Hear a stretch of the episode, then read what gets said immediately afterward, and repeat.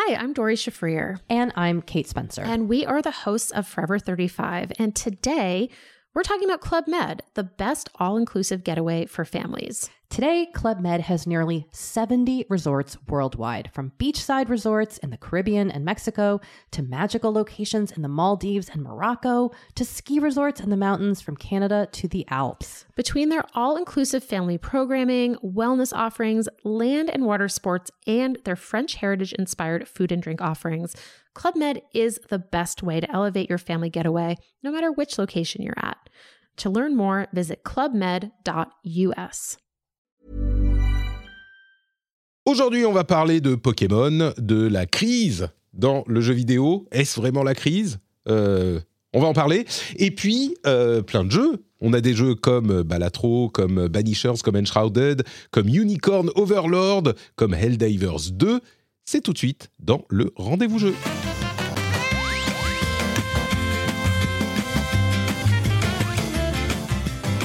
Bonjour, bonjour à tous et à toutes. Bienvenue dans le rendez-vous jeu numéro 336. Je sais que c'est le numéro que vous attendiez. Le 336, vous vous disiez, il faut pas le rater. C'est celui pour lequel il faut être là. Et Jika a bien reçu le message, puisque lui, il est là. Bonjour Jika, comment ça va? Je pense que ça va être probablement le meilleur rendez-vous jeu que tu jamais fait. Mais c'est le 336 Euh, voilà. Ouais, c'est, le- c'est, bon, souvent, c'est, le- c'est- c'est- on dit souvent qu'effectivement, c'est l'épisode le plus qualitatif Bah, quand, c'est quand, ça, on quand arrive au numéro 336. 336, c'est incroyable quand même. Quand, quand je pense qu'à Z- ZUSD en 10 ans, on n'en est pas encore au numéro 100. eh, mais non, mais vous faites la qualité plutôt que la quantité, c'est pour ça. Oui, Euh, sans doute, ça doit être ça. ouais. C'est la bière, c'est difficile. Tu sais, nous, on est un, un dry podcast. Tu sais, il y a les dry county aux États-Unis Ouais, où t'as pas le droit d'acheter de l'alcool. Euh, c'est le rendez-vous c'est un dry podcast. Tu peux, tu dois venir sobre. de l'eau, effectivement. C'est ça, de l'eau, limite du coca, mais déjà on, on, on fronce Ouais. un peu les sourcils. Euh, mais bon, C'est pour ça qu'on qu'on produit. On produit. Mais à part ça, je suis content de revenir parce que bah, ça faisait un moment que j'étais pas venu, j'étais en vacances et tout, donc euh, là, je suis content de revenir dans manqué. cette fabuleuse émission. Bah, Et tu sais j'espère. quoi? Tu es là le 29 février. Et quand c'est un 336 le 29 février, c'est vraiment exceptionnel. Et ouais. tu seras là la semaine prochaine aussi. Eh ben, il paraît, ouais. Il C'est paraît, je suis fou. Désolé d'avance. Beaucoup de JK. Ceux qui, ceux qui ne m'aiment pas. Enfin, je dis tu seras là la semaine prochaine. C'est s'il y a une émission la semaine prochaine. hein. À ce stade, euh, j'en suis pas convaincu. A priori, bon, oui. Au jour le, au jour, le jour, ouais. je suis vraiment, je suis vraiment au jour le jour. Euh, pour ceux qui, qui, qui suivent les aventures dans le podcast multivers qui ont eu l'update du rendez-vous tech d'il y a deux jours, euh, bah écoutez, la situation, les différents coups de pelle, vous vous souvenez de cette histoire de coups de pelle? On a eu des problèmes familiaux divers, genre qui s'enchaînent, 4-5, euh, genre des trucs euh, médicaux, des trucs familiaux, des opérations. Faut... Enfin bref, là je vais faire une échographie lundi, il y a un enterrement demain, il y a des examens toutes. Tu sais, le truc le plus dur en fait, c'est les examens de ma fille toutes les, tous les quelques jours. Et puis tu attends le résultat et tu dis, ok, cette fois-ci ça va être bon. Et puis c'est pas bon. Et puis tu dis, ok, non, d'accord, dans trois jours ça sera bon. Et t'attends, et puis c'est pas bon. Et puis pff, ça, ça te, met un, ça te met un coup de pelle à chaque fois. mais, mais bon, du coup, euh, on voit comment ça se passe euh, la semaine prochaine. Je pense qu'on fera les épisodes, mais euh, je ne suis pas. Comment, comment dire je ne, me, je, je ne suis pas responsable de la qualité de ces podcasts. de la qualité des podcasts que je produis. Alors, D'habitude, un petit peu. D'habitude, globalement, oui, mais là, c'est vrai que un peu moins. Mm, mm. C'est pas que je- une sorte de dérogation. euh, C'est ça, c'est pas que je suis pas responsable, en fait, c'est que je décline toute responsabilité, c'est genre je le fais, Voilà, mais... euh, non, ça va bien, ça va bien se passer quand même. Et puis je vous avoue que dans ce, euh, ce que je voulais dire aussi, comme je le disais dans le rendez-vous tech, c'est que dans ces périodes difficiles, euh, de coups de pelle à, répétition, euh, bah, les, messages que vous envoyez font vraiment quelque chose. C'est un soutien qui compte.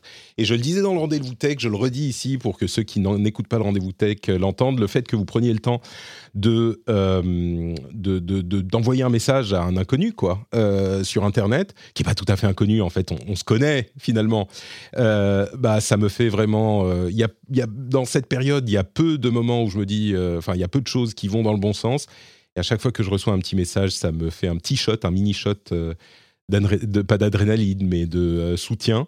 C'est comme, euh, vous savez, les petits shots quand, quand vous rafraîchissez le flux sur Twitter. C'est un petit shot de Oh, est-ce qu'il va y avoir un truc nouveau? Ou euh, quand tu ouvres un, petit paquet de cartes dans Hearthstone, ou euh, toutes les microtransactions, les trucs comme ça. Ou quand tu as l'action de la partie dans Overwatch. Bah, c'est un petit pof, un petit shot de Oh, j'aime bien, et donc je vais continuer. Et ben là, c'est pareil. À chaque fois que j'ouvre Discord ou Twitter ou machin, qui a un petit Oh, Patrick, bon courage, on t'aime beaucoup, on aime ce que tu fais, je sais que c'est dur, mais machin. Mais là, c'est un petit Oh, merci, c'est sympa. C'est formidable. Donc, euh, merci, merci à vous tous et à vous toutes. Vraiment, ça, ça compte. Et merci en particulier aux patriotes Raphaël, Maxou Poupou, Julien Lafont, Pépé Lou, Antoine, Robert California. Je me demande s'il s'appelle California ou s'il vit en Californie, ou même peut-être pas. C'est Bob. À, ouh, Bob euh, Californie Est-ce que c'est un autre Robert ou Bobby qui vit en Californie? On ne sait pas.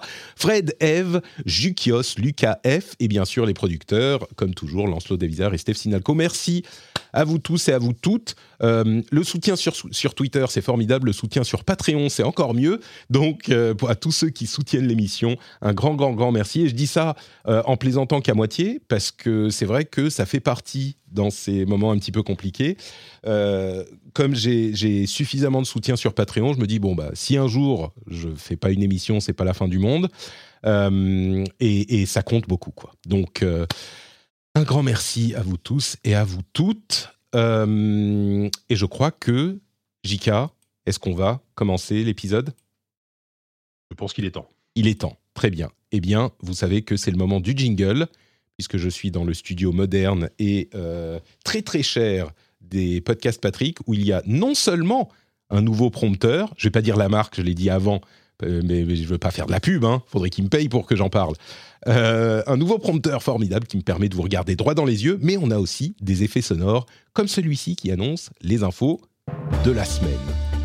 J'espère que ça va, jouer le jingle dans le podcast maintenant parce que tellement compliqué tout ça. Oui, bien sûr que ça joue le jingle.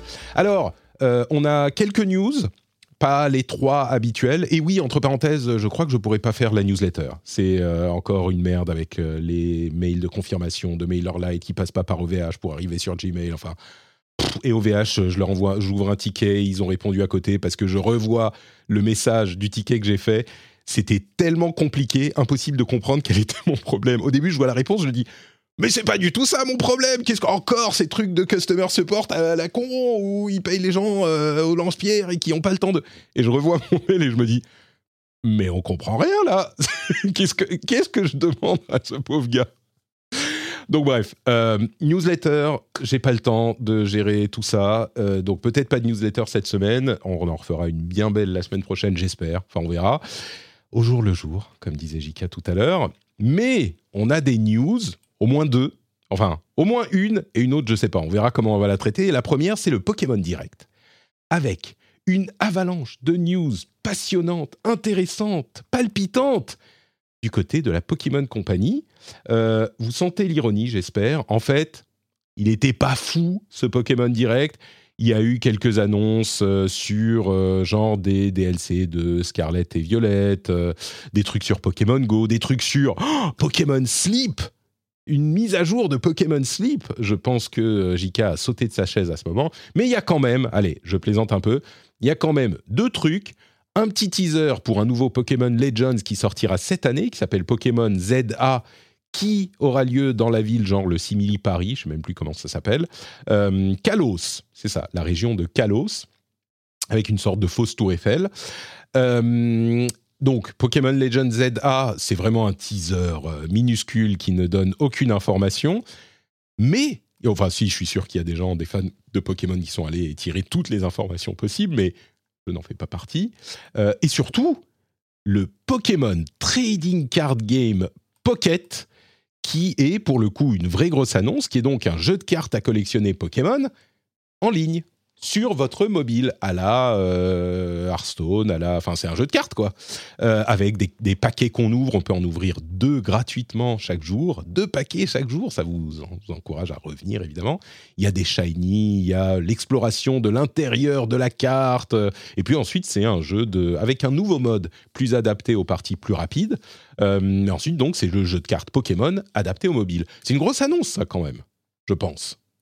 Non, JK. Mais ce qui est, fou, c'est ce qui est fou, c'est que j'étais persuadé que ça existait déjà en fait. Enfin, c'est c'est quand même dingue que parce que les cartes Pokémon physiques, ça fait des années que ça existe. Je Euh, pense je que c'était. que Ça a été lancé à peu près en, en 1812, 1813 à peu près, tu vois, c'est c'est- ce c'est ça, de je pense- période. Je crois, qu'on- je crois que mon arrière-grand-père, j'ai retrouvé un deck de mon arrière-grand-père euh, récemment chez- dans la cave de mes parents. Et effectivement, c'était euh, c'était Pikachu avec un petit monocle et tout, c'était trop mignon. Mhm. Mais euh, non, mais cela dit, voilà, je, je- suis très étonné que ça n'existait pas déjà. Alors, je te l'ai dit, en- je te l'ai dit tout à l'heure avant de commencer. Je vais être, je vais être assez peu expert sur ce sujet. hein. Il aurait fallu inviter Lou euh, plutôt pour parler de ça, mais donc je, je vais dire que des banalités. Euh, et juste, moi, je recommande. Je, je crois que je l'ai déjà fait, mais je le fais à chaque fois qu'on parle de Pokémon parce que c'est- littéralement la seule, chose, la seule chose que j'ai à dire sur le sujet. Je recommande Pokémon Smile, qui est une super application pour se laver les dents pour les enfants. Ah oui, Euh, ils, ils- ils attrapent des Pokémon en, en- en réalité augmentée pendant qu'ils se brossent les dents et c'est la meilleure façon pour un enfant pour qu'il se brosse les dents efficacement. Pokémon Smile. Écoute, il n'y avait pas d'update de Pokémon Smile. Non, bah, je suis déçu, je suis un peu déçu. Je comprends. Il y avait une update de Pokémon Unite par contre, qui est le MOBA. Ça, que j'a- j'avais, auquel j'avais joué un petit peu, qui est pas mal du tout d'ailleurs. Euh, mais oui, bon, effectivement, on se demande pourquoi ils ont mis aussi longtemps à le faire, parce qu'ils avaient, tu vois, à un moment, tu, quand tu fais autant d'argent que la Pokémon Company, euh, il faut que tu priorises les trucs qui font le plus d'argent quand même. Euh, et ils ont fini par y arriver.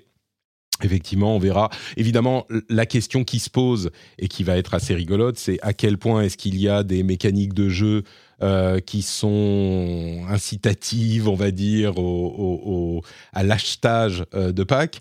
Ce qui est très drôle, c'est que là, pour le coup, euh, on sera vraiment dans la- la- l'équivalent 1 pour 1. Donc, si on fait des critiques sur le jeu mobile, le jeu en ligne avec des microtransactions, ça sera difficile de, les, de ne pas les comparer aux critiques qu'on pourrait faire aux jeux en version papier, enfin en version physique. Et déjà, la version physique des jeux de cartes à collectionner, c'est le, la microtransaction permanente, quoi. Euh, c'est toujours des, nouveaux, des, nouveaux, euh, des nouvelles séries, des nouveaux packs à acheter, et puis on n'a pas les cartes qu'on veut, il faut essayer de les échanger, de les acheter, de les vendre. Euh, c'est l'univers de la microtransaction qui donne des cauchemars aux joueurs de jeux vidéo. Donc ça sera marrant de voir cette euh, comparaison. On peut échanger des cartes entre joueurs. Donc il y a cette mécanique d'échange de cartes. Je suis, cu- de cartes. Je suis curieux de voir si euh, bah, il y en a qui vont se faire payer pour échanger des cartes. Euh, si ça, il y aura des protections contre ça ou euh, tu vois à partir du moment où tu peux envoyer une carte à quelqu'un d'autre, il montre un exemple de ça. Bah tu peux dire ok, tu me files euh, 100 balles et je t'envoie ma carte depuis mon smartphone. Bon, euh, s'il y aura des collectionneurs. Bref, il y a plein de questions qui se posent là. Mais en tout cas, c'est un jeu qui devrait arriver cette euh, année. Cette année, Je ils suis assez pas de savoir juste. Si, je suis assez curieux de savoir, de connaître peut-être le taux de conversion, enfin, dans le sens où qui, qui va jouer à ce jeu? Est-ce que ce sont des joueurs, est-ce que les joueurs de Pokémon qui ont déjà des cartes physiques vont être intéressés? Ou est-ce que c'est peut-être, je pense que c'est plus ça d'ailleurs, une façon de convertir des nouveaux joueurs qui n'ont pas envie d'investir évidemment dans des, dans des paquets de cartes physiques et euh, qui veulent un TCG mobile? Parce que là, ils, ils ont un potentiel d'audience qui est quand même assez monstrueux. Quoi. Enfin, le- TCG plus euh, Pokémon en, en version jeu vidéo, ça, ça a possibilité de faire un énorme carton. Quoi. Mais, mais non, mais moi je pense que c'est les deux, c'est tout le monde. Et tu sais pourquoi? Parce que chez, Pokémon, ils se réveillent le matin, ils allument euh, leur lampe de chevet et ils se disent Mais on aime l'argent Et donc, ils se disent bah, On va faire euh, un jeu de cartes Pokémon qui va attirer tout le monde, évidemment. Bon, c'était le. Oui. autour, autour de moi, j'ai des gens qui jouent euh, au, au jeu de cartes Pokémon physique et je leur demanderai justement leur avis. Tiens, ça- ça- ça Mm. Ah, mais je suis sûr qu'ils vont. Enfin, des gens qui jouent au, au jeu de cartes Pokémon physique, tu as deux paquets gratuits par jour. Euh, je, je- Ouais. 97,8% des gens qui jouent au jeu de cartes Pokémon physique vont l'installer. Et au moins pour au moins pour voir ce que c'est. C'est garanti. Oui. Euh, ma prédiction, c'est 97,8%. Vous pourrez me, Allez. me Précis, tenir. Bon, autre chose sur ce euh, Pokémon Direct. Il y a quand même une autre news, tiens, euh, euh, chez, chez Nintendo. C'est le procès contre les développeurs de Yuzu. Si vous ne connaissez pas Ah oui. Yuzu, vous ne traînez pas assez dans les mauvais endroits d'Internet. Yuzu, c'est l'émulateur Nintendo Switch pour PC, bien sûr. Euh, Peut-être qu'il tourne même sur d'autres choses. Euh, et Nintendo a donc demandé à la justice de euh, dire aux développeurs de Yuzu que c'était pas bien, mais ils y sont allés relativement fort. Ils veulent, euh, en gros, bon, je vais vous épargner tous les détails euh, légaux, mais en gros, ils utilisent le DMCA qui protège le copyright pour dire que ils, ils, contreviennent au DMCA et l'un de leurs arguments, c'est que Yuzu ne sert qu'à des usages illégaux, que à des usages qui contreviennent à la loi. Et le statut des émulateurs a toujours été un petit peu ambivalent. là, clairement, je dirais que, et, c'est une nouvelle attaque légale qu'utilise Nintendo, et Nintendo est très protecteur de son, son IP, de ses IP en général évidemment. Euh, c'est une nouvelle stratégie qui pourrait peut-être avoir des conséquences sur d'autres choses ailleurs, mais en même temps, euh, au-delà de l'aspect légal, il faut avouer que généralement les développeurs d'émulateurs ont une, euh, une éthique où ils se disent bon, on y va à fond, pour des machines qui sont plus de la génération actuelle, qui sont... Yuzu, c'est vraiment la Switch, quoi. Et la Switch, elle est encore en vente. C'est même pas une génération, tu peux te dire, ils sont passés à la suivante. Et encore là, je trouve que c'est un petit peu genre, s'il y a des émulateurs PS4 aujourd'hui, bon, bah la PS4, elle est encore peut-être un petit peu en, vogue, euh, dans certains pays en particulier. Et puis les jeux, il y a des jeux qui sortent. Bref, la Switch, c'est leur console actuelle je trouve ça un peu limite de la part des développeurs de Yuzu de se dire on s'en fout, on va y aller, euh, c'est cool l'émulation, machin. Oui, mais là vraiment l'argument de ça ne sert qu'à, euh, c'est même pas pour de la conservation, c'est même pas pour. Là, c'est pour jouer à des jeux au moment où ils sortent. Et parfois même euh, avec une meilleure résolution, meilleure framerate que la version Switch. Donc c'est pas super. Non, mais Ouais, ouais, c'est c'est vrai que c'est un cas c'est un cas assez, euh, d'ailleurs, je même étonné qu'ils qu'ils aient pas réagi avant parce que ça fait quand même des années que ça existe. A priori, je pense que ce qui s'est passé, ils ils ont communiqué là-dessus, Nintendo, euh, enfin dans dans je crois que dans les documents qui sont sortis, euh, ils ont ils estiment qu'il y a un million de copies de Zelda, Tears of the Kingdom qui avaient été entre guillemets «piratées» avant même avant même la sortie du jeu et ce qui est vrai, c'est que, faut le dire, trois jours avant, même une semaine avant la sortie de de de Tears of the Kingdom, tu pouvais le trouver en ligne, l'installer sur Yuzu et y jouer, parce que le pire, c'est que Yuzu, cet émulateur-là, c'est la Switch en mieux, parce que c'est avec un bon PC, tu peux jouer en 4K, tu peux jouer à 60 FPS, etc., etc. Donc, c'est vraiment un truc un peu particulier. Et clairement, contrairement à d'autres émulateurs qui vont émuler des vieilles consoles, où là, il y a une sorte de zone grise de tolérance, parce que oui, effectivement, euh, alors même si Nintendo, ils ressortent évidemment régulièrement leur, euh, leur, leur, jeu Super Nintendo, mais il y a quand même une sorte de tolérance. Là, on est sur, euh, bah, on est sur un, comme tu l'as dit, on est sur une émulation d'une console actuelle. Donc, Là, on est vraiment dans un cas de piratage bête et méchant. Voilà. Après, si, ils vont interdire Yuzu, peut-être ou pas, mais des émulateurs Switch, il y en a d'autres. Donc, est-ce qu'ils pourront complètement freiner ça? Ça m'étonnerait parce que, en général, ces, ces, trucs, ces trucs communautaires, c'est impossible à enrayer. Enfin, de manière générale, si, si Yuzu s'arrête demain, il y en aura un autre plus performant ou plus aussi performant qui sortira, ce qui n'est pas le cas d'ailleurs. Je pense qu'ils veulent faire un peu peur. Ils demandent aussi euh, la saisie de tous les disques durs. Euh, ils veulent une compensation monétaire pour l'argent qu'ils ont perdu. Ils veulent, enfin, ils, y vont un petit peu plus fort que d'habitude, même si généralement c'est pas des super gentils à ce niveau-là, Nintendo. Euh, mais je pense que c'est aussi pour dire un petit peu à la communauté, eh les gars, stop quoi, calmez-vous. On est, on tolère. là, faut se calmer un petit peu ils vont pas aller. c'est impossible d'écraser tous les développeurs d'émulateurs et tous les émulateurs. Mais euh, c'est comme, comme toutes les lois, comme toutes les règles. Tu sais que ça va être un petit peu en frein, mais il y a un moment, il faut taper du poing sur la table pour rappeler qu'il y a une règle quand même aussi, donc euh, limiter les choses, quoi, je pense. À voir si le, ce qui m'intéresse le plus, à vrai dire là-dedans, c'est de voir si euh, le résultat de cette action en justice pourrait avoir des conséquences sur l'émulation en général. c'est là qu'il y, y, a des histoires de clés, de chiffrement et de plein de trucs qui sont gérés dans les les questions légales, euh, mais ça serait intéressant, parce que généralement, euh, c'est c'est par là qu'ils passent. C'est les clés de chiffrement secrètes euh, qui sont incluses ou à trouver dans les, dans les BIOS. Enfin bref, il y a plein de trucs comme ça. Mais est-ce que ça aura des conséquences sur l'émulation en général? Parce que la loi n'est pas hyper claire et en plus, elle date. C'est genre, tout le monde dit, ouais, c'est légal parce qu'il y a eu des procès ou des décisions de justice qui datent d'il y a 30 ans, 25 euh, hmm. ans, tu vois. Donc, euh, ça serait peut-être pas génial si ça ah, le, le, le, le, cliché, c'est de dire que le, cliché de dire le, cliché, c'est de dire que l'émulateur est légal. Ce qui n'est pas, c'est les robes. C'est mmh. Mais bon, c'est c'est l'hypocrisie hypocrite de dire ça parce que tu n'utilises pas un émulateur sans robe. Donc évidemment que, que, les deux vont forcément avec. Alors et du coup, Nintendo pourrait s'attaquer au lieu de s'attaquer à, à Yuzu, pourrait s'attaquer à tous les sites qui hébergent euh, les, les ISO, enfin les, les, les, copies des jeux Switch, ce que serait déjà plus logique parce que finalement l'illégalité, elle est plus de ce côté-là que du côté des, de- des développeurs d'émulateurs. Bah, il faut avouer que les, émula- les, les développeurs de l'émulateur, ils sont un petit peu. euh, ils y vont un peu fort, tu vois. Ils font des, des états de euh, tel jeu tourne super bien dès sa sortie. euh, tu vois, ils font des Mais tests c'est de. C'est. C'est c'est chaud. quoi. Ils, ils- ils ont, ils, ont, ils, ont, ils ont du marketing un peu trop agressif. C'est ça, c'est forcément, ça. au bout d'un moment, Nintendo, ils se sont dit bon, arrêtez, ça suffit. quoi. Et ils font pas d'argent. Hein. Je suis sûr que la raison pour laquelle ils développent Yuzu, c'est non, pour, non, le, pour le plaisir, tu vois, pour le. C'est entièrement gratuit, ouais, bien sûr. Mais, défi, quoi. Mais ils se sont sentis un peu trop à l'aise, je trouve. Il y a un moment, ça, ça finirait par tomber. Bon, c'était le euh, la news Nintendo. Peut-être que du coup, ça fait deux news, Pokémon Direct et euh, Nintendo s'attaque à Yuzu. Donc, on passe à la troisième news, et donc on a bien nos trois news de la semaine.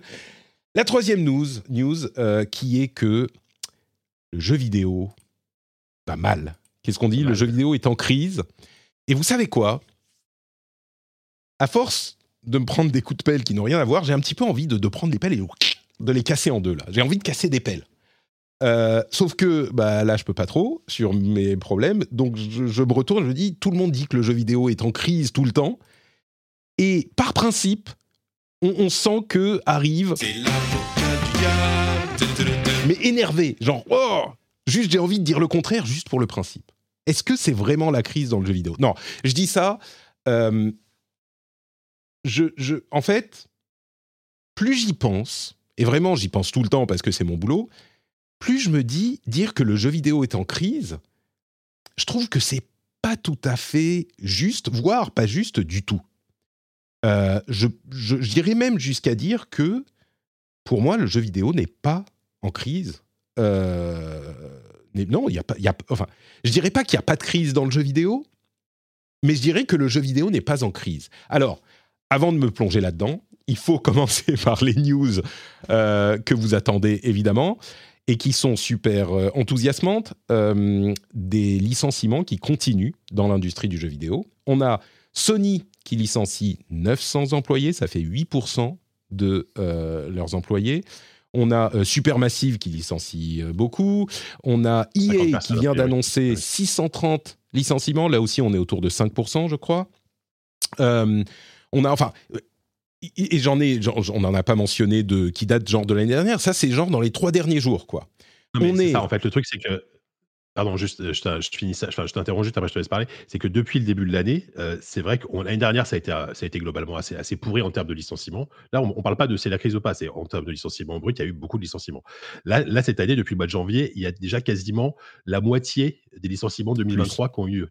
Plus, on est à 80% de mois. On est l'année 2023, les derniers chiffres c'était autour de 10 000. Là, fin février, on est à 8 000. Donc, Oui, d'accord, tu vois, c'est fou. Enfin, alors, si on veut être, entre guillemets, optimiste, on peut se dire, bon, peut-être que du coup, bah, euh, à la fin du premier trimestre, où ça va, ça va se tasser, parce que euh, si, s'ils virent 8 8000 personnes tout en deux mois, jusqu'à la fin de l'année, euh, c'est chaud, quoi. Euh, donc voilà. Après, voilà, je te, je te laisse continuer, vas-y. oui, peut-être. Alors, si on veut voir les choses, disons que euh, on pourrait se dire, oh, ça va continuer en mars, et puis le bilan de l'année, c'est généralement pour la plupart des sociétés fin mars. Donc après ça, ils vont se calmer. On pourrait se dire ça, mais en même temps, euh, tout le monde annonce que ouais, mais c'est pas fini. Oui, mais on va encore, tu vois. Moi, je serais pas surpris qu'on finisse l'année à 15 000, euh, peut-être même 20 000 euh, employés licenciés, peut-être plus, j'en sais rien. Euh, mais, mais oui, donc il est indéniable que il y a beaucoup plus de licenciements dans le jeu vidéo, dans l'industrie du jeu vidéo, que les années précédentes. Et je vais revenir à ça dans un, dans un moment. Mais le, le truc, c'est que la plupart des gens qui analysent ces... Bon, je, vais y revenir dans un instant, parce que l'idée qu'il y a une crise dans le jeu vidéo insinue et même euh, est, trans, transposée de manière explicite dans d'autres domaines. Euh, on a des gens qui disent ah ben regardez donc euh, dans le jeu vidéo rien ne va pas tout le monde Euh, il y a beaucoup de gens qui comprennent bien que le jeu vidéo va très bien et même beaucoup de gens qui mettent en avant le fait euh, on- y a beaucoup de d'excellents jeux et les ventes se portent bien ce qui est d'ailleurs assez euh, ironique ou ironique ce qui est assez frustrant quand on se rend compte que bah, les jeux les sociétés en question se portent plutôt bien et pourtant licencient mais je vais revenir à la question de, de, de, l'emploi, de la production dans un instant. Pour la question des, des, Pour parler un tout petit peu de la qualité ou de l'innovation. Il y a des gens qui disent, euh, et je l'ai vu partout, ah, les AAA sont euh, sont asphyxiés, il n'y a plus d'innovation, euh, ils sont à bout de souffle, les coûts de production sont beaucoup trop élevés. Regardez, voilà, les coûts de production sont tellement élevés que euh, on est obligé de licencier maintenant parce que rien n'est rentable, machin. Et sur tous ces points-là, je suis pas d'accord. les coûts de production, ça fait quoi 10 ans qu'on nous dit que les coûts de production sont trop élevés et que maintenant, ça y est, c'est la limite et on peut plus aller plus loin alors peut-être que maintenant on a enfin atteint la limite, mais euh, c'est même pas garanti. L'innovation dans les AAA, les AAA, ils sont pas là pour innover. Euh, il y, en a qui se vendent par palette entière, il y en a qui se plantent parce que des studios euh, chassent de manière un petit peu artificielle les jeux services. Et il y a Suicide Squad qui en est le, Suicide Squad qui en est le dernier exemple. mais ça ne veut pas dire qu'il n'y a euh, pas de, de, jeux qui se vendent bien. Au contraire, on le sait, il y a des jeux qui se vendent super bien. Et puis, et, puis, juste, si, si tu parles d'innovation pure, euh, je veux dire, il suffit de regarder 2023 pour voir qu'il y a eu des AAA qui étaient à la fois très bons et à la fois euh, très innovants sur plein de points. Enfin, je veux dire, je ne vais pas trop citer, mais c'est ça, bah, effectivement. je ne pense pas que la, enfin, le, la qualité de, la, de la production, qu'elle soit dans les indés ou dans les AAA, pour moi, elle n'est pas du tout à remettre en cause, ça c'est clair. Et, et, en particulier, dans le euh, triple A, dans l'industrie du triple A, ce que tu cherches, c'est à faire quelque chose qui plaît au plus grand nombre. Donc évidemment que tu vas vers des trucs qui sont euh, euh, établis et des formules un petit peu connues. Et, et, tu vas essayer de ratisser large, c'est normal. Et c'est le rôle, c'est pas le rôle des triple A d'innover, Bien sûr qu'ils peuvent innover, tu le disais, il y en a qui innovent de temps en temps, c'est super. Mais chez les indés, on a des budgets plus restreints, donc des publics à toucher qui sont plus euh, petits, et donc tu peux essayer des trucs, c'est normal, c'est comme ça partout dans toutes les industries du monde. Enfin, il y a, y a, aucun, en particulier dans la dans la euh, euh, l'entertainment. et dans le jeu vidéo certainement. Donc bon, ça, cette, cette idée que les coûts de production sont trop élevés, je ne sais pas s'ils sont trop élevés, je crois pas. À partir du moment où tu as des gros jeux qui font beaucoup d'argent, bah, le coût de production n'est pas trop élevé. C'est comme dans le cinéma. Ils ont. Ouais. Non, vas-y, parce qu'effectivement, alors, évidemment que les coûts de production ont explosé par rapport. Je, je, l'avais ah, mis dans le conducteur, d'ailleurs, c'est le producteur de Tekken, euh, Tekken 8 qui disait que par rapport aux années 90, les coûts de production avaient fait x10. Sauf que la, la cible et l'audience a aussi fait x10. C'est-à-dire que tu as, as, 10 fois plus de joueurs et de joueuses aujourd'hui qui achètent des jeux vidéo que dans les années 90. Donc, je pense qu'ils s'y retrouvent aussi. Et puis, le, prix des jeux a augmenté. Enfin, tu vois, il y, a plein de choses. Donc, euh, il y a surtout des microtransactions que, que Tekken a ajouté discrètement deux semaines après la sortie d'ailleurs. Il y, a évidemment des modèles économiques qu'on n'avait pas avant, les, les, jeux services, etc. Et, et, voilà, je ne sais plus ce que je voulais rajouter, mais effectivement que ça aussi, c'est à peu près normal. Aujourd'hui, un gros triple A, c'est plusieurs centaines de millions de dollars en comptant aussi le marketing. sauf qu'effectivement, des fois, c'est des gros paris. C'est-à-dire, je sais pas, par exemple, Skull and Bones qui vient de sortir là. Mmh. C'est un jeu qui a dû coûter extrêmement cher à Ubisoft. Et je suis persuadé qu'ils ne rentreront ah, jamais dans leurs frais. Évidemment. Parce que voilà, et donc, il y a des gens. de ça, bah, ils, se rattrapent avec d'autres prods qui rapportent beaucoup. Quoi. Ouais. Alors, Ubisoft, en ce moment, c'est pas trop ça, les autres prods qui rapportent Ubisoft, c'est pas forcément le meilleur exemple. Mais, euh, et Skull Bones est un cas particulier aussi. Mais il y a des gens qui disent ah bah, regardez, telle, telle euh, boîte a mis tellement d'argent dans tel jeu qui s'est planté, donc euh, c'est pas possible de tenir. Ça, ça ne marche pas. Je suis pas d'accord. Il y a plein de trucs qui marchent bien dans tous les domaines. on a des exemples de jeux qui marchent à fond et pas que des gros triple A. Euh, tout le temps, tout le temps. On a, euh, tiens, Balatro dont on parlera tout à l'heure qui a fait 250 000 ventes. Euh, alors, il n'y a que ça. Hein. C'est ça. Il y a, alors, il y a euh, Sifu, pour parler de jeux un petit peu plus vieux, Sifu qui en est à 3 millions de ventes, c'est pas un énorme jeu. Stardew Valley, bon, ça c'est particulier, mais il en est à 30 millions. 30 millions, millions. Un jeu fait par une personne, je rappelle. Une personne, ouais. Last Epoch. Il millionnaire, enfin, millionnaire c'est pas que des indés. Euh, Last Epoch, on est dans le double A. Last Epoch, c'est il a, euh, il casse les records de, Steam. C'est une sorte de Diablo-like qui marche super bien. Il est à 160 000 euh, joueurs concurrents euh, simultanés sur Steam.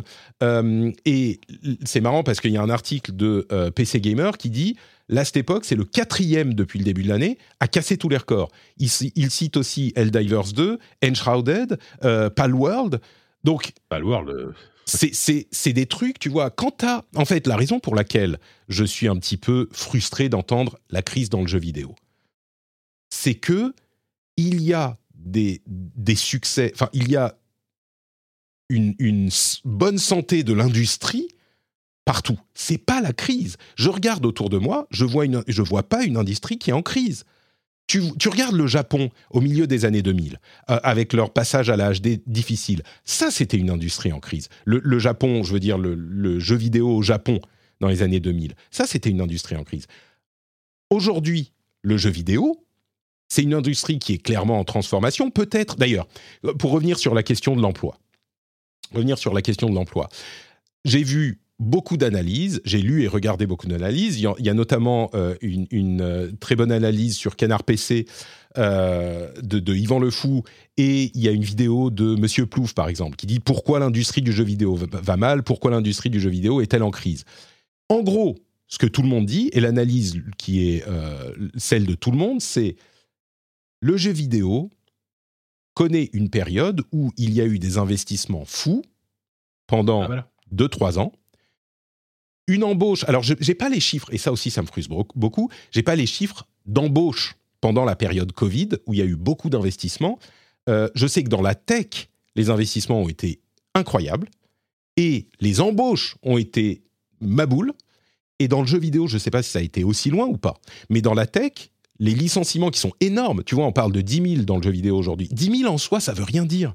C'est un chiffre à froid, ça ne veut rien dire. C'est pour ça que je dis tout le temps, il faudrait comparer à ce qui se passe avant, ce qui se passe après, la taille de l'industrie. 10 000 sur 600 000 employés, c'est quoi? Euh, 10 euh, 000 sur 600 000, ça fait 1% Non, qu'est-ce que je raconte? Euh, Un petit peu plus 1%. Euh, non, ça fait... Oui, ça fait entre 1 et 5. Bon, est-ce que ça c'est beaucoup par rapport à... je vous ai déjà parlé de ça. 10 000, ça veut rien dire. Dans la tech, il y a 260 000 en 2023 licenciements. 260 000. Est-ce que du coup 10 000 c'est pas beaucoup? Est-ce que alors évidemment que pour chaque personne, je veux pas dire que chaque personne qui est licenciée, c'est évidemment euh, une situation de compliqué à dramatique. Je, ne veux pas minimiser cette. Et à chaque fois que je parle de ce sujet, j'ai l'impression je marche sur des œufs parce qu'évidemment que je veux pas minimiser ça. Et d'ailleurs, on ouvre le sujet avec euh, encore chez Sony, encore chez EA, encore chez. Évidemment. Mais sur la question de l'industrie en crise, quand tu as une situation où structurellement, il y a eu des investissements et des embauches, en gros, le jeu vidéo est une industrie qui est en croissance depuis 30 ans. Il y a eu genre 30 ans de croissance ininterrompue. Là, est-ce que c'est une pause? Est-ce que c'est la fin de la croissance? Est-ce que peut-être l'un, peut-être l'autre? Peut-être qu'en 2024, ça reprendra. Peut-être que euh, maintenant, elle a atteint sa taille maximum et euh, du coup, c'est terminé la fête. C'est possible. Mais ça, c'est pas une crise. Euh, et encore une fois, si les licenciements sur l'année, il y a eu 0,2% euh, de licenciements du nombre total de l'industrie pendant 10 ans, et que maintenant on est à 1%, alors que généralement dans la société, on est plutôt à 5% de licenciements par an, c'est le taux genre normal de gens qui perdent leur emploi, retrouvent du travail, etc. C'est pas une crise. Tu peux pas dire 10 000, donc c'est une crise. Ça, ça marche pas comme ça. Enfin, je veux dire, on n'est pas à la maternelle, quoi. Oui, c'est beaucoup de monde. Oui, c'est. Mais on ne sait pas si, enfin, si tu mets pas dans le contexte de ce que représente le nombre d'employés de l'industrie, si tu ne mets pas dans le contexte de c'est il y a eu énormément d'embauches avant, énormément d'investissements, et tu peux pas dire oh bah ils font ils tentent de faire plaisir aux investisseurs, ces méchants investisseurs qui euh, du coup maintenant s'intéressent à autre chose, ils s'intéressent qu'à l'IA et donc ils ont retiré leur billes.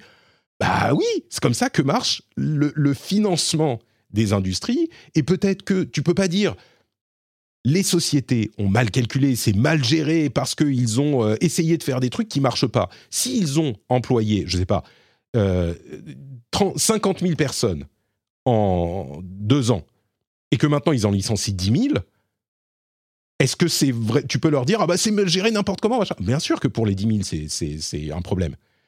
Je ne sais pas, je, suis un peu. Il faudrait que j'ai plus réfléchi et bien euh, présenté les choses. Non mais mais Ouais, ce que tu dis, c'est intéressant. Après, par rapport à la tech, là où, là où il y a une différence, je trouve, entre les deux industries, c'est que déjà, globalement, il y a une, beaucoup, il y a une plus grande précarité dans le milieu du jeu vidéo, ça faut le dire. Les salaires sont pas du tout les mêmes. Euh, et, et, et, dans la tech, encore plus que dans le jeu vidéo, pendant les années Covid, etc., il y a eu une surembauche avec littéralement des gens qui étaient limite payés à rien faire, quoi. Donc, et qui étaient payés extrêmement bien. Dans le jeu vidéo, c'est quand même pas la même chose. C'est-à-dire que les salaires sont pas les mêmes, encore une fois. Il y a, il y a beaucoup plus de, de, de crunch, etc. Et aussi, c'est vrai que là, j'ajoute sur, ce, sur, ce point, sur ce point, euh, j'ajoute que ajouter euh, à ça, il y a le problème que à un moment où tout le monde se fait licencier, bah ça devient beaucoup plus dur de retrouver un travail. Parce que c'est bien beau quand je dis ah oui, mais c'est que euh, genre bon 10 000, c'est du coup 1,5% si c'est bien 600 000 dans le monde. 1,5% c'est pas énorme, mais il n'empêche que du coup tout le monde se met à chercher un boulot. Donc pour en retrouver un, bon courage. Donc oui, évidemment. évidemment. Et là, ce qui se passe, c'est qu'aussi, on est sur une période avec, différents facteurs. C'est-à-dire qu'on a eu l'euphorie euh, Covid 2020-2021. Et puis derrière, on se tape une crise avec, euh, enfin, une crise globale, hein, avec, euh, avec les, taux d'intérêt, la guerre en Ukraine, le, du manière générale, l'avenir incertain. Donc, c'est entre guillemets normal que du coup, les, financements s'écroulent, en fait. Parce que, parce que les, les financiers bah, prennent beaucoup moins de risques que, que ce qu'ils ont pu avoir en 2020-2021 où c'était bah, c'était la récréation quoi. Et c'est entre guillemets malheureusement c'est c'est un peu la fin de la récré quoi. Donc ça va finir par passer. Globalement, on, est en train de dire que bah on est voilà que les, les, taux d'intérêt commencent à se stabiliser, que ça va repartir tout doucement. Est-ce est que le pire est passé? Je sais pas, mais j'espère qu'en tout cas on est au moins à la moitié. On, a au moins passé mmh. le, le pic. Euh, oui, c'est ce qu'on peut espérer. On me demande si je suis sûr du chiffre de 600 000 euh, dans la, du nombre d'employés dans l'industrie du jeu vidéo. C'est un chiffre que j'ai trouvé quand j'ai fait mes mini-recherches il y a, quelques, il y a deux mois. Hein, c'est, c'est, et, non, je suis pas sûr à 100%. C'est pour ça que je mets des guillemets partout, euh, je suis pas sûr. Mais, mais c'est pile le genre de chiffre qu'on devrait avoir. Si on me dit 10 000 licenciés cette année, 20 000 licenciés l'année prochaine, ou le, 10 000 licenciés l'année dernière, 20 000 cette année, ça ne me dit rien. Enfin, si, là, on commence à avoir deux points de données, donc on sait un petit peu plus, mais sinon, ça ne me dit rien. Un truc qui me dit quelque chose, c'est que euh, Andrew Wilson, qui a annoncé le licenciement, c'est le CEO de Electronic Arts, qui a annoncé le licenciement des 670 employés de Electronic Arts aujourd'hui, ou hier, euh, bah, il a été payé 20 millions de dollars l'année dernière. Ça, c'est bon. Problème. Tu vois, euh, en même temps, en même temps, si tu creuses, si, je vais vraiment faire mon chieur, hein. Je vais vraiment faire mon chieur. Si tu creuses un tout petit peu l'article de Hollywood Reporter, au-delà du titre, tu dis un minimum de ce qu'il faudrait faire, c'est ce qu'on disait en tout cas l'année dernière, euh, la, semaine, la semaine dernière ou il y a deux semaines, c'est que les CEO, quand ils licencient comme ça, ils devraient au moins affecter leur rémunération, tu vois, même symboliquement. Et tout le monde disait, ah bah oui, oui, même symboliquement un minimum. quand tu vois dans l'article, en fait, en 2023, il était payé 19 millions, 19,9. En gros, il a fait jouer l'inflation, on va dire. Il a le même salaire qu'en 2023 avec l'inflation, à peu de choses près. Le même salaire, la même compensation. Sauf que l'année d'avant, en 2022, il était payé le double. Il était payé 39 millions. Donc, ok, je fais mon chieur, là, Patrick fait chier. Mais il a divisé sa rémunération par deux l'année où ils ont commencé à renvoyer plein de monde. Après, du coup, est-ce que ça va un peu de gauche Non. Ouais, mais mon, cerveau un peu de gauche aurait tendance à dire que 19 millions, c'est probablement 18 millions de trop. Tu vois Pas que des et, non plus, quoi. Tu vois et, moi-même, je ne te dirais pas forcément le contraire. Mais c'est juste, tu vois, le, pour, bon, je vais finir avec le truc qui va vraiment finir de faire chier tout le monde. Euh, pour parler un tout petit peu de la presse. À la presse. Une autre, une autre, un autre élément de la crise dans le jeu vidéo, on a aussi beaucoup parlé, moins cette année, mais l'année dernière beaucoup et les années précédentes, de la crise dans la presse de jeux vidéo. Et moi, là, pour finir de me faire des ennemis partout, j'ai envie de, de demander, est-ce que la presse de jeux vidéo est vraiment en crise ou est-ce que est-ce qu'elle est exsangue est ou est-ce qu'elle n'est pas euh, transformée? Parce que des éléments de réflexion que je donnais déjà il y a, quelques mois ou quelques années, euh, à mon sens, laissent penser que la, question que je pose, la presse, si on a une définition un tout petit peu large, si on dit la presse, c'est euh, les journaux et magazines papier distribués dans les kiosques, oui, bon, ça va moins bien que les années fastes, mais enfin les années fastes, tu le connais, c'était un peu n'importe quoi avec Futur et Yellow, tout ça, ou même avant. Euh, bon, Non, surtout avant, d'ailleurs. et surtout avant.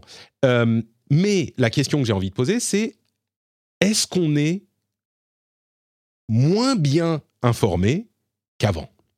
C'est ça qui Ah, ça, compte finalement pour la presse, tu vois? Ça, je pense pas. Et, et, et, et com- Moi- comment, moi, comment est-ce qu'on est informé? Il y a, d'une part, pour les sites. Alors, Gamecult continue son bonhomme de chemin. Peut-être, alors on a l'attachement à l'équipe historique, donc euh, peut-être qu'on les apprécie pas, c'est possible. Je vous avoue que je suis pas de très très près ce qu'ils font, mais ils continuent à faire un truc qui est moins marquant dans l'industrie. Bon, jeuxvideo.com, ils sont, ils ratissent très large. Euh, Gamecult, Gameblog, euh, là pour le coup, on est vraiment sur euh, l'ombre de lui-même. Donc oui, sur les sites spécialisés, ok. La presse elle-même, il y a plusieurs titres. La presse, je veux dire, les magazines, il y a plusieurs titres. C'est surprenant. la presse papier, ouais, La presse papier, il y a vraiment différents titres, mais surtout au-delà de ça. Au-delà de ça, euh, beaucoup de journalistes et de- d'influenceurs, enfin des chaînes YouTube plus ou moins sérieuses. Il y a des gens qui font dans le euh, dans le casual, il y a des gens qui font dans l'analytique, il y a des gens qui font. Il y en a plein. Il y en a plein. Il y a des gens qui passent leur journée sur Twitch à informer. Il y a des gens qui se reconvertissent euh, de différentes manières. On parlait de Gamecult. Euh, une partie de l'équipe de Gamecult est allée sur Origami. Une partie de l'équipe est allée sur euh, Turbo. Euh, alors, je ne sais pas de quoi chacun vit, à quel pourcentage euh, ça représente de leur salaire ou de leurs revenus. Euh, mais il y a aussi plein d'autres euh, influenceurs ou créateurs de contenu qui euh, informent, qui analysent. Il y a les sociétés qui directement vont communiquer. Donc forcément, tout ce qui est, bah, on te relaye directement la vidéo, ça a peut-être un petit peu moins d'existence. Et encore, et encore, il y a des journalistes, c'est un petit peu mondialisé. Il y a des journalistes d'autres pays qui vont faire des enquêtes, qui vont t'informer sur les dessous de ce qui se passe. Il y a aussi des choses qui se passent ici. Ça s'est aussi diffusé dans la presse généraliste. On a euh, de la de l'information un petit peu plus. Alors ça va, ça vient, hein, mais un petit peu plus dans la presse généraliste. Est-ce qu'on est moins bien informé aujourd'hui qu'il y a 10 ans, par exemple? J'ai pas l'impression. J'ai pas moi, je l'impression. dirais qu'on est surtout. Non, moi je dirais qu'on est beaucoup plus informé. Ouais. Euh, alors, qu'il y, a- y une crise en termes de euh, qualité de vie quand tu es journaliste jeux vidéo, ça évidemment, parce qu'aujourd'hui, vivre de ça, c'est très compliqué, euh, correctement en tout cas. Euh, après, tu, tu vois, typiquement, aujourd'hui, par contre, je trouve que les, vrais- les, les enquêtes, les trucs vraiment à, à profond, etc., tu as effectivement les exemples de euh, JV, euh, JV Le Mag, Canard PC, etc. Mais euh, que ce soit en France ou dans la presse euh, anglo-saxonne, c'est quand même beaucoup des médias généralistes. hein. Euh, Jason Schreier, il est sur Bloomberg. Tu as Rebecca, je sais plus comment elle s'appelle. je crois qu'elle elle bosse sur. elle, est, elle est américaine. Elle fait des, des articles super, super intéressants. Elle est, elle est sur un généraliste. En France, tu as Libération qui sort quand même régulièrement des papiers. Le Monde aussi. Donc là-dessus, euh, la- en fait, ce qui se passe aussi, c'est que de plus en plus, en tout cas en France, par rapport à ce que- les gens que je connais, il y a de plus en plus de journalistes qui viennent du jeu vidéo qui ont intégré euh, les médias Mhm. généralistes, qui du coup apportent tout leur bagage euh, un peu plus entre guillemets geek que, que n'avaient pas forcément les, les- les anciens journalistes à l'ancienne, on va dire, de, de la presse généraliste. Quoi. Et après, il y, a ça- il y a aussi, effectivement, et moi je me rends compte que je me... Aujourd'hui, bon, en fait, la, la- la façon dont je m'informe sur le jeu vidéo, il y a, il y a la presse papier que je continue à suivre, Canard PC, JV par exemple, que je continue à lire, et le reste, c'est, je me rends compte, c'est euh, c'est YouTube, vraiment YouTube. Mm. Euh, Origami, évidemment, tu as des, des, des, des- des créateurs de contenu comme Atomium, des, gens comme ça qui ont. euh, J'allais- évoquer Atomium et- si tu et- veux, si tu veux être informé en particulier sur l'indé ou sur. Mais c'est c'est beaucoup plus éclaté, Ouais, voilà. mais, mais oui, il y a des Et- gens qui, qui travaillent sur ça aussi. Tous ces gens-là qui sont des vidéastes qui L'équipe, on, par- euh, on parle de l'équipe avec Paul Arrivé, euh, qui parle d'e-sport tout le temps, oui. Voilà. Et, et- et tous ces gens-là qui se réclament pas, qui se réclament plus euh, vidéastes, youtubeurs, pas, pas forcément influenceurs, mais ils font un travail journalistique et souvent Mhm. même plus que, euh, que certains médias web, hein, euh, tu vois, faut le dire. hein, Mhm. Et voilà. Et donc, pour moi, il n'y a pas vraiment de crise en termes de. alors, certainement pas en termes de qualité d'information. Il y a eu une, il y a eu une transformation profonde, par contre, des modèles, ça c'est sûr. Et euh, par contre, c'est vrai que bah, aujourd'hui, vivre de ça et lancer un business comme ça, c'est compliqué. Euh, J- JV, ils- je, pour- je les connais bien. hein. JV, ça fait 10 ans qu'ils existent et ça fait 10 ans qu'ils existent, mais qui c'est compliqué, quoi. Mm. Donc, euh, mais ils s'en sortent, ils y arrivent. Mais bon, voilà. Ce qui est, oui, alors le, effectivement, la question de. T'as pas une rédaction derrière qui tranquillise ton travail. Euh, quand je parle d'influenceurs, oui, on parle de YouTube, de, Twitch. euh, bon, la plupart du temps, t'es pas à l'aise, quoi. Tu sais pas euh, si tu vas réussir. Enfin, c'est pareil dans les podcasts, c'est pareil. Et ça, je suis conscient qu'effectivement, c'est un changement qui, qui est compliqué à gérer, quoi. Et qui n'est pas forcément positif. Mais, encore une fois, pour moi, dire il y a une crise dans le jeu vidéo, ce que je, comprends les raisons qui mènent à dire il y a une crise dans le jeu vidéo, j'aurais pu résumer tous ces... Combien ça fait 20 minutes qu'on parle 30 minutes On aurait pu le résumer en quelques phrases. Je comprends pourquoi on dit qu'il y a une crise dans le jeu vidéo, mais quand je, regarde l'état de l'industrie, je vois pas de crise. C'est-à-dire que je vois pas, ou plutôt, je ne vois pas une industrie en crise.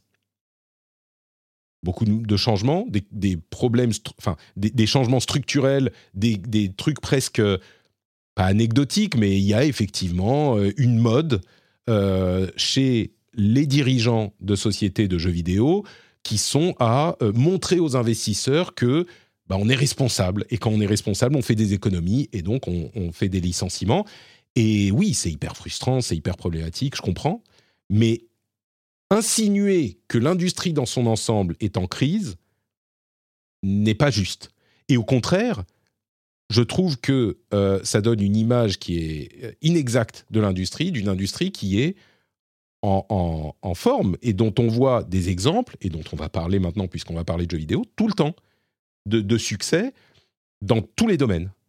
Euh, donc, En gros- justement, là, je, dis- je disais là, ce début d'année, il est très paradoxal parce que tu as d'un côté, effectivement, euh, 8000 licenciements depuis janvier, et d'un autre côté, toutes les deux semaines, tu as un jeu qui sort qui cartonne. mais c'est l'histoire de alors, 2023, c'est exactement C'est deux pareil. choses qui sont complètement.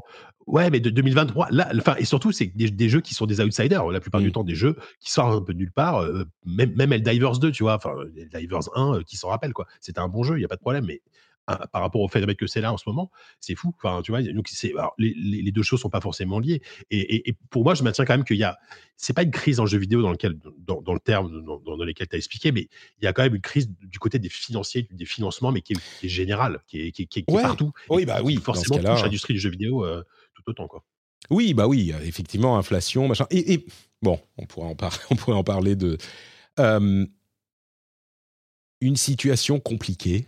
Je suis pas, je suis pas en train de faire de l'euphémisme pour le principe de faire de l'euphémisme, mais mais bon, simplement parce que plus j'y pense, plus euh, je trouve que la. Mais bon, je, comprends, je comprends aussi pourquoi le, on a envie de dire qu'il y a une crise dans le jeu vidéo.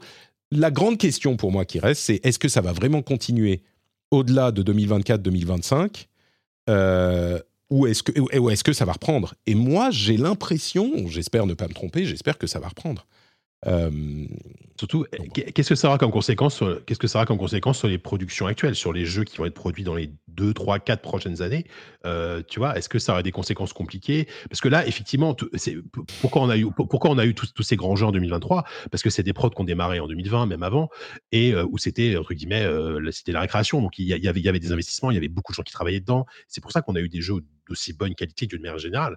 Là, quelles seront les conséquences de ça euh, voilà, sur l'année prochaine en- en- je, par- je parle en termes de qualité de jeu. Je, je- honnêtement, j'en sais rien, j'ai pas de réponse.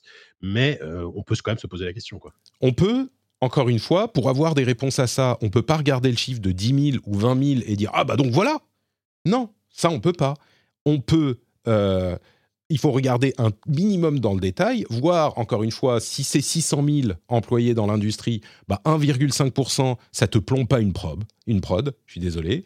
Euh, les 900 Il y a pas de employés attention, parce que quand, Sony- quand- quand un studio perd d'un seul coup, quand, quand un studio perd d'un coup la moitié de ses employés, là c'est Ah non, bien sûr, compliqué. Évidemment, au, évidemment. au- au glo- au global, au global, euh, 8000 8000 emplois, c'est peut-être pas grand chose. Effectivement, Effectivement. des studios qui vont d'un seul coup perdre la moitié de leurs employés. non, là, leurs évidemment. actuelles, elles en prennent un coup. Quoi. Alors, tu vois, si tu regardes euh, dans le détail chez Sony, par exemple, euh, il y a beaucoup d'employés dans les divisions réalité virtuelle. Donc, Mais ça, bon. tu vois, c'est pour ça que ça. Chez, chez, chez EA, par exemple, bon, c'est pas forcément une stratégie que j'approuve, mais ils ont euh, annulé le développement de, de nouvelles IP, de nouveaux jeux, pour se concentrer sur euh, ce qui marche, en gros. Euh, bah, si tu vois, ils ferment des jeux et qu'il y a toujours autant de monde sur les jeux qui fonctionnent, ou sur les jeux qui sont en train d'être développés, bah, j'imagine que la qualité du développement va pas être impactée. Si le jeu euh, aurait été pourri de toute façon, il va rester pourri, tu vois. Mais, euh, Ouais. Après, après, sur le facteur humain, euh, enfin, développer un jeu, c'est un travail d'équipe. Et euh, Tu vois, ça, ça veut dire recréer de nouvelles équipes, ça veut dire qu'il faut, il faut recréer des dynamiques. Alors, je- ça, ça peut avoir un impact dans le sens où ça peut retarder des productions peut-être. Parce que parce qu'une équipe qui, qui travaille ensemble depuis 15 ans, 20 ans, qui a, qui a créé, euh, qui a créé The Last of Us, The Last of Us 2, je, je, vais- je dis un exemple hein, que, que, que je donne. Ouais. Euh, si, si, si, si du jour au lendemain, cette équipe, il y y a la moitié des gens qui disparaissent et c'est Bien nouveau, sûr. bah, il faut recréer une dynamique, il faut recréer un truc. Bien sûr. D'ailleurs, c'est marrant, euh, c'est Miyazaki qui disait que bah, les jeux FromSoft, l'une des raisons pour lesquelles ils sont tellement bons, c'est que c'est des équipes qui bossent ensemble depuis euh, des 3 4 jeux quoi. Les gens euh, ont l'habitude de travailler ensemble, ils savent comment ça fonctionne, etc. Donc oui, évidemment.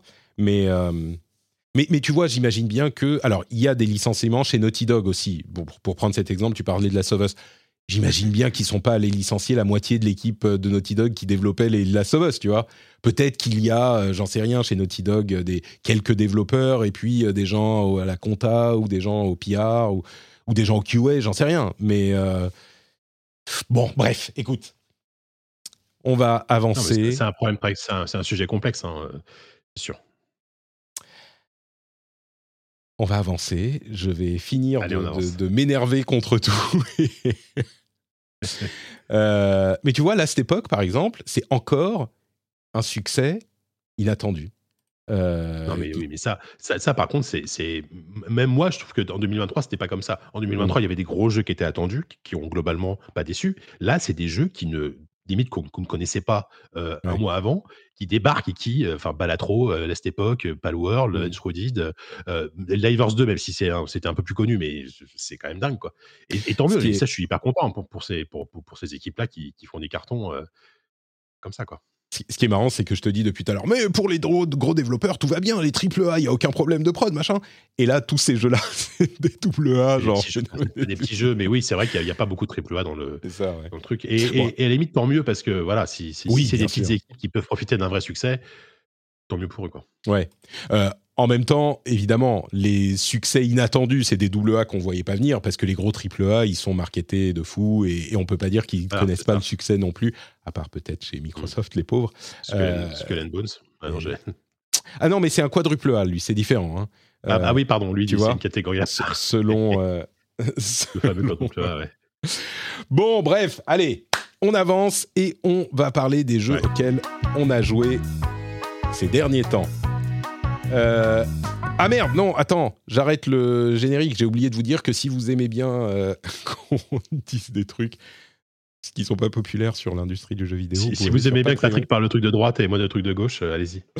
Mais non, mais hey, alors, tiens, Je rigole. le truc rigole. que je dirais, parce qu'il faut quand même que je fasse chier les gens de droite aussi. Le truc que je dirais, syndicalisation, parce que Ah oui. qu'on ne, tu vois, la question de est-ce qu'on a le droit de licencier des gens, peut-être qu'on pourrait en débattre pendant longtemps. Par contre, qu'ils soient licenciés dans des bonnes conditions, avec euh, une régulation du travail qui soit euh, à la- pas au désavantage des employés et euh, que les employés aient une force de négociation avec leurs employeurs, eh ben ça passe pas par autre chose que la syndicalisation. Il n'y a pas d'autre système. Si vous en connaissez un, je veux bien le découvrir, Et- mais il n'y a pas d'autre système. Donc, évidemment, euh, en France et dans les pays de- d'Europe où on a déjà des, systèmes de sécurité sociale décents, mais encore plus aux États-Unis, comme je le dis tous les épisodes depuis des, mois. Mais oui, euh, syndicalisation pour que le truc sur lequel on va tomber d'accord, c'est quand tu es licencié, il faut que ça soit fait dans les meilleures conditions possibles euh, pour l'employeur.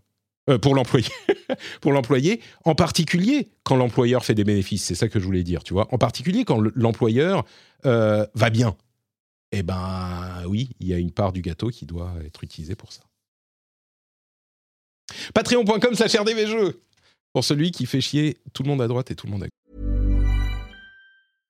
Hey, I'm Ryan Reynolds. At Mint we like to do the opposite of what Big Wireless does. They charge you a lot, we charge you a little. So naturally, when they announced they'd be raising their prices due to inflation, we decided to deflate our prices due to not hating you. That's right. We're cutting the price of Mint Unlimited from $30 a month to just $15 a month. Give it a try at mintmobile.com slash switch. $45 upfront for three months plus taxes and fees. Promo rate for new customers for limited time. Unlimited more than 40 gigabytes per month. Slows. Full terms at mintmobile.com. Hi, I'm Kara Berry, host of Everyone's Business But Mine, and I am an all inclusive addict. Enter Club Med, the best all inclusive for you and your family. With resorts worldwide, from their family flagship resort, Club Med Punta Cana, to their only mountain resort in Canada, Club Med Quebec, they have everything you need to relax. With their 20 plus sports activities, wellness programs, you can dine on delicious cuisine and make memories with your family. So book your next getaway with Club Med. Visit clubmed.us or call 1 800 Club Med or your travel advisor.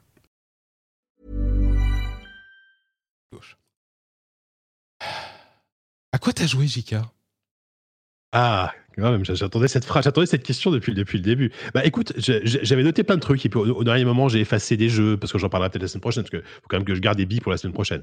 Euh, Est-ce que tu veux que je te parle? Alors, je, je fais dans l'ordre. Allez, Enshrouded. Alors, je vais essayer de pas y passer trois plombes à chaque fois parce que mine de rien, euh, on a a parlé du- longtemps sur les, des jeux, les ouais. sujets.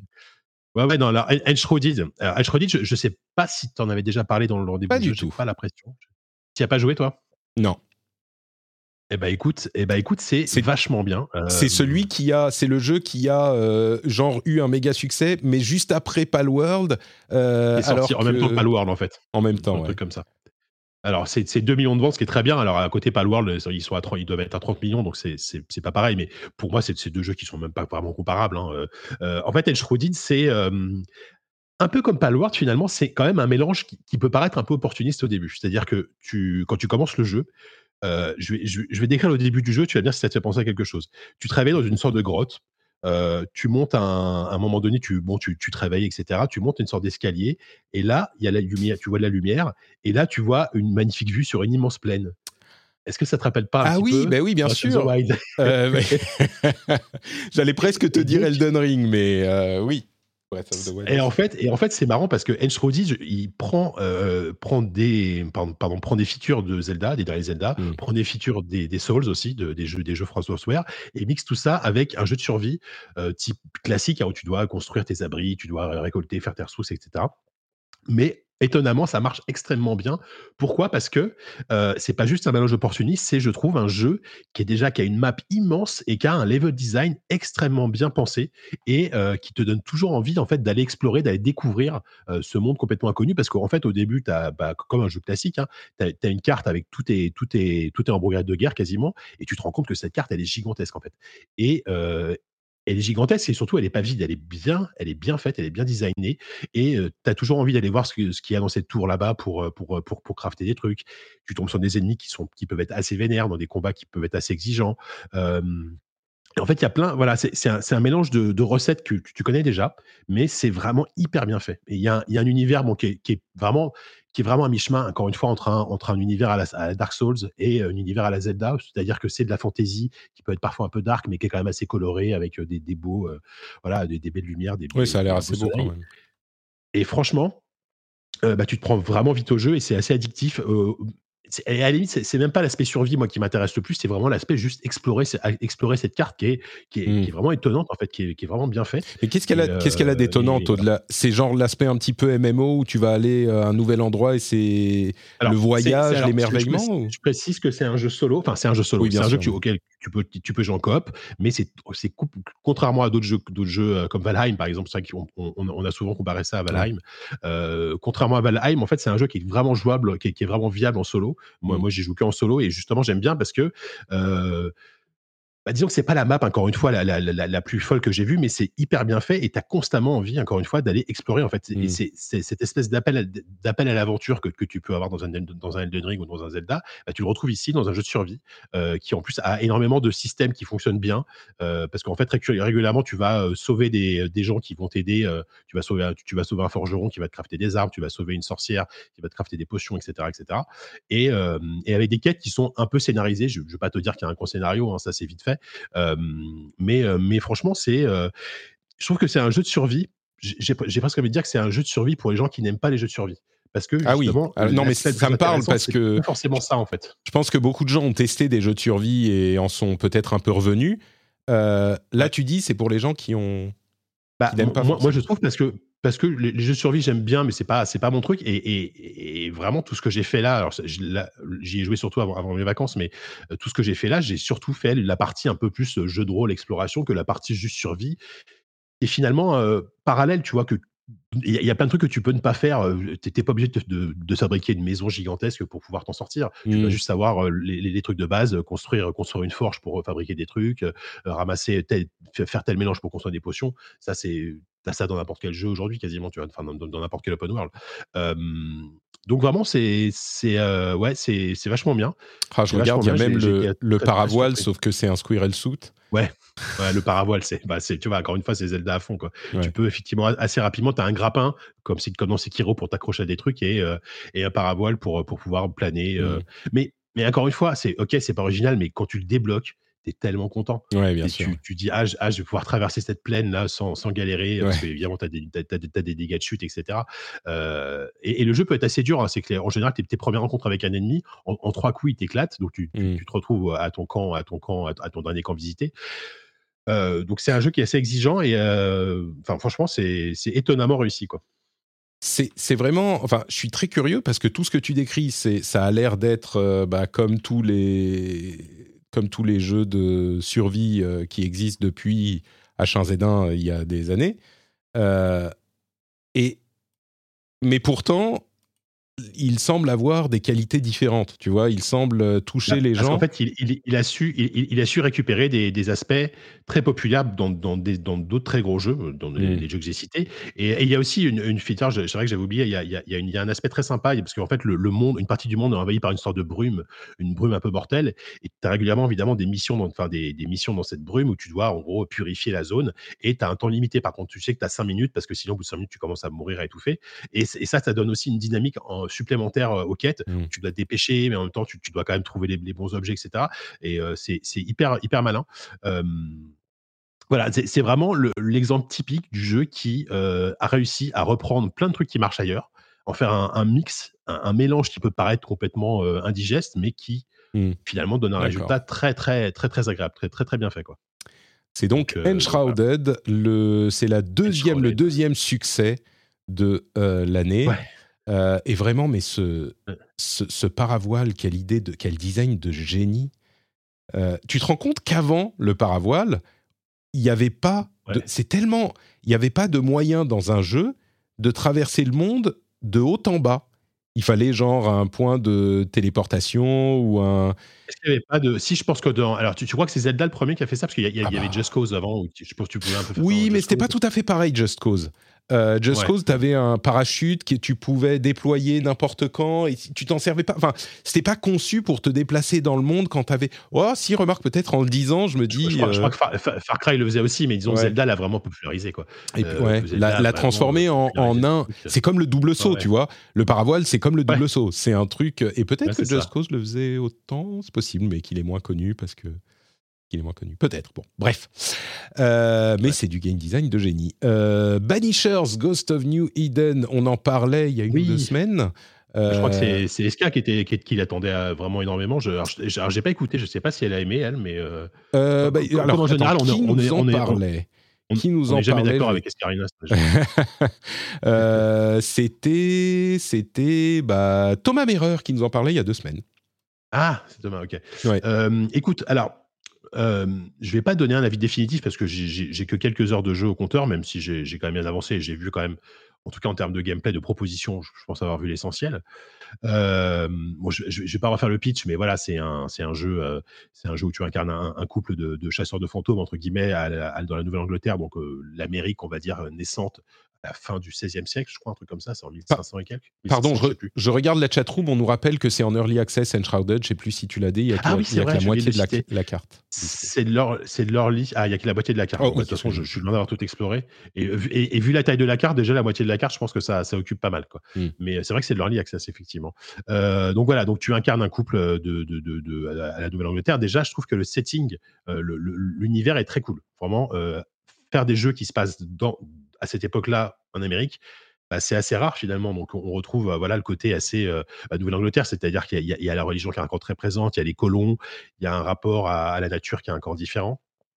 Et je suis un peu mitigé quand même globalement sur ce jeu, malheureusement, parce que euh, à la fois il propose des choses très intéressantes en termes de euh, narration et de, de quête, on va dire, avec à chaque fois des choix à faire, euh, euh, des choix moraux à faire, on va dire ça comme ça. Euh, ça, globalement, c'est bien amené et ça, c'est là que Dontnod, en général, brille le plus. Hein. Ils, sont, ils sont très bons pour raconter des histoires et te proposer des choix assez forts.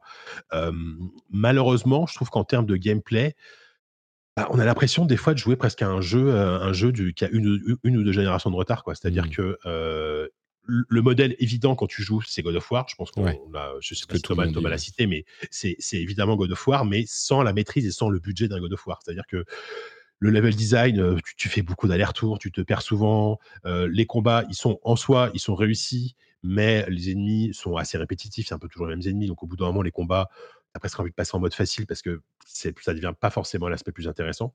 mais à côté de ça, voilà, il y a, une histoire qui te prend, il y a des, y a, l'histoire globale qui est, intéressante et il y a surtout toutes les sous-quêtes parce qu'en fait, régulièrement, en fait, donc le couple, Antea et Red, c'est ça, vont devoir résoudre des cas de hantise, en fait. Donc là, tu as une partie enquête qui est assez classique mais qui est bien faite, tu vois, un peu à la The Witcher où tu dois trouver des objets. Antea a la capacité, comme, comme Antea est un fantôme, je ne l'ai pas dit, mais ça, c'est pas un spoil, hein, des, on le sait, on, sait déjà. Elle, elle, elle, elle, a la capacité de voir des choses que, que Red ne voit pas. Donc, en fait, tu peux passer d'un personnage à l'autre. Euh, et ça, c'est plutôt sympa. Et en plus, ça donne lieu à des histoires, des vraies histoires de. Euh, bah, souvent des histoires d'amour, il y a des choses comme ça qui, qui sont assez, euh, assez poignantes. Donc, ça, pour ça, c'est réussi. Mais voilà, encore une fois, en termes de gameplay, et, le problème, c'est que donc c'est un jeu Dontnod et c'est par la même équipe qui avait fait Vampire euh, il, y a, au moins 5-6 ans maintenant. Et Vampire avait exactement le même problème. C'est-à-dire que euh, ils ont du mal à créer un vrai gameplay de combat, un vrai gameplay, un vrai level design hyper intéressant. Et à côté de ça, ils avaient une qualité d'écriture et d'ambiance qui était super. Quoi. Et Banishers, euh, malheureusement, est un peu le même problème. Donc, donc voilà, je suis un peu mitigé. D'accord. C'est ce que tout le monde a l'air d'en dire. Euh, c'est vraiment le, au niveau de la narration, ça fait un petit peu penser à, euh, The Witcher 3, euh, avec des choses vraiment. oui. Vraiment. le côté chasse, enfin, je recherche enquête et chasse. Sauf que là, c'est et, puis, et puis, ce que j'entends aussi, c'est le fait que ça soit. Il y, a, y a une subtilité dans la narration euh, on n'est pas dans le une narration binaire avec ah bah là il y a des, des méchants faut aller les non non non. c'est ça qui est intéressant c'est que tu as beaucoup de choix régulièrement à faire qui sont euh, euh, des choix qui, où c'est ni noir ni blanc quoi.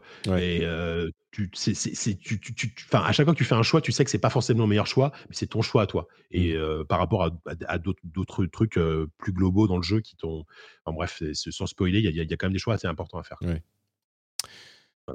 Bon, et tu as également du coup fini Citizen Sleeper. Ouais. Non, en fait, ouais, j'en avais déjà parlé il y a, bah, il y a presque un mois, je pense, quand j'y jouais. Et en fait, j'avais fait une pause quand je suis parti en vacances et je l'ai repris là euh, en venant et je l'ai fini hier soir. Et quel jeu, mais quel grand jeu. Enfin, ah oui moi, je, en fait, déjà à l'époque, je disais que c'était super et euh, voilà. C'est un, c'est en fait, je pense que c'est le un des jeux les mieux écrits auxquels j'ai joué, clairement. Euh, la dernière fois que j'ai joué à un jeu aussi bien écrit, c'était Disco Elysium. Et je trouve que les deux jeux ont vraiment des points communs, pas forcément en termes de gameplay, mais sur le côté, bah, le, contrat, c'est que tu sais que c'est vraiment un mélange entre, un visual novel et un RPG, mmh. euh, avec des influences de, même de jeux de plateau, parce que tu vas jouer avec des dés. Enfin, je ne vais pas rire le gameplay, vous avez, il faut réécouter. Euh, mais surtout, c'est en fait, c'est un jeu qui, avec peu de moyens, arrive à te faire vivre des histoires absolument euh, excellentes parce que tu rencontres plein de personnages qui sont tous extrêmement bien écrit, extrêmement bien incarné, tu t'attaches à eux, et, quand tu finis le jeu, et quand, quand tu as des moments où tel personnage auquel tu t'es attaché, ce personnage part pour plein de raisons, eh ben, t'es triste en fait, t'es vraiment triste, alors que c'est mmh. juste du texte en fait, c'est juste un, un, dessin, très beau dessin et du texte. Et, la, et, moi j'ai fini le jeu hier soir et en faisant des choix, parce que pareil c'est un jeu à choix quand même, hein, où il y a mmh. des choix assez importants, et j'étais j'étais vraiment un peu un peu un peu un peu perdu devant le générique de forme disant mais quelle belle histoire je viens de vivre avec finalement si peu de moyens quoi. C'est un jeu qui est développé par une personne en principal hein, il y, a, y, a évidemment des traducteurs ah c'est une personne c'est un slipper le le, le, le, programmeur principal et, le, le, le comment dire, le writing, donc le, la scénarisation, c'est une personne. Je n'ai malheureusement plus son nom. Mmh. Derrière, tu as Guillaume Singelin, qui est un, dessinateur français de bande dessinée, qui a fait le caractère design de tous les personnages. Et tu as euh, un musicien qui, a, la, BO est formidable. Et tu as les traducteurs qui ont fait un, excellent boulot de traduction, parce que je, précise qu'il euh, vient d'être traduit en VF. C'est aussi pour ça que j'y ai joué. Ouais. Euh, et la on, VF, demandait dans la chatroom si elle était bien, la VF.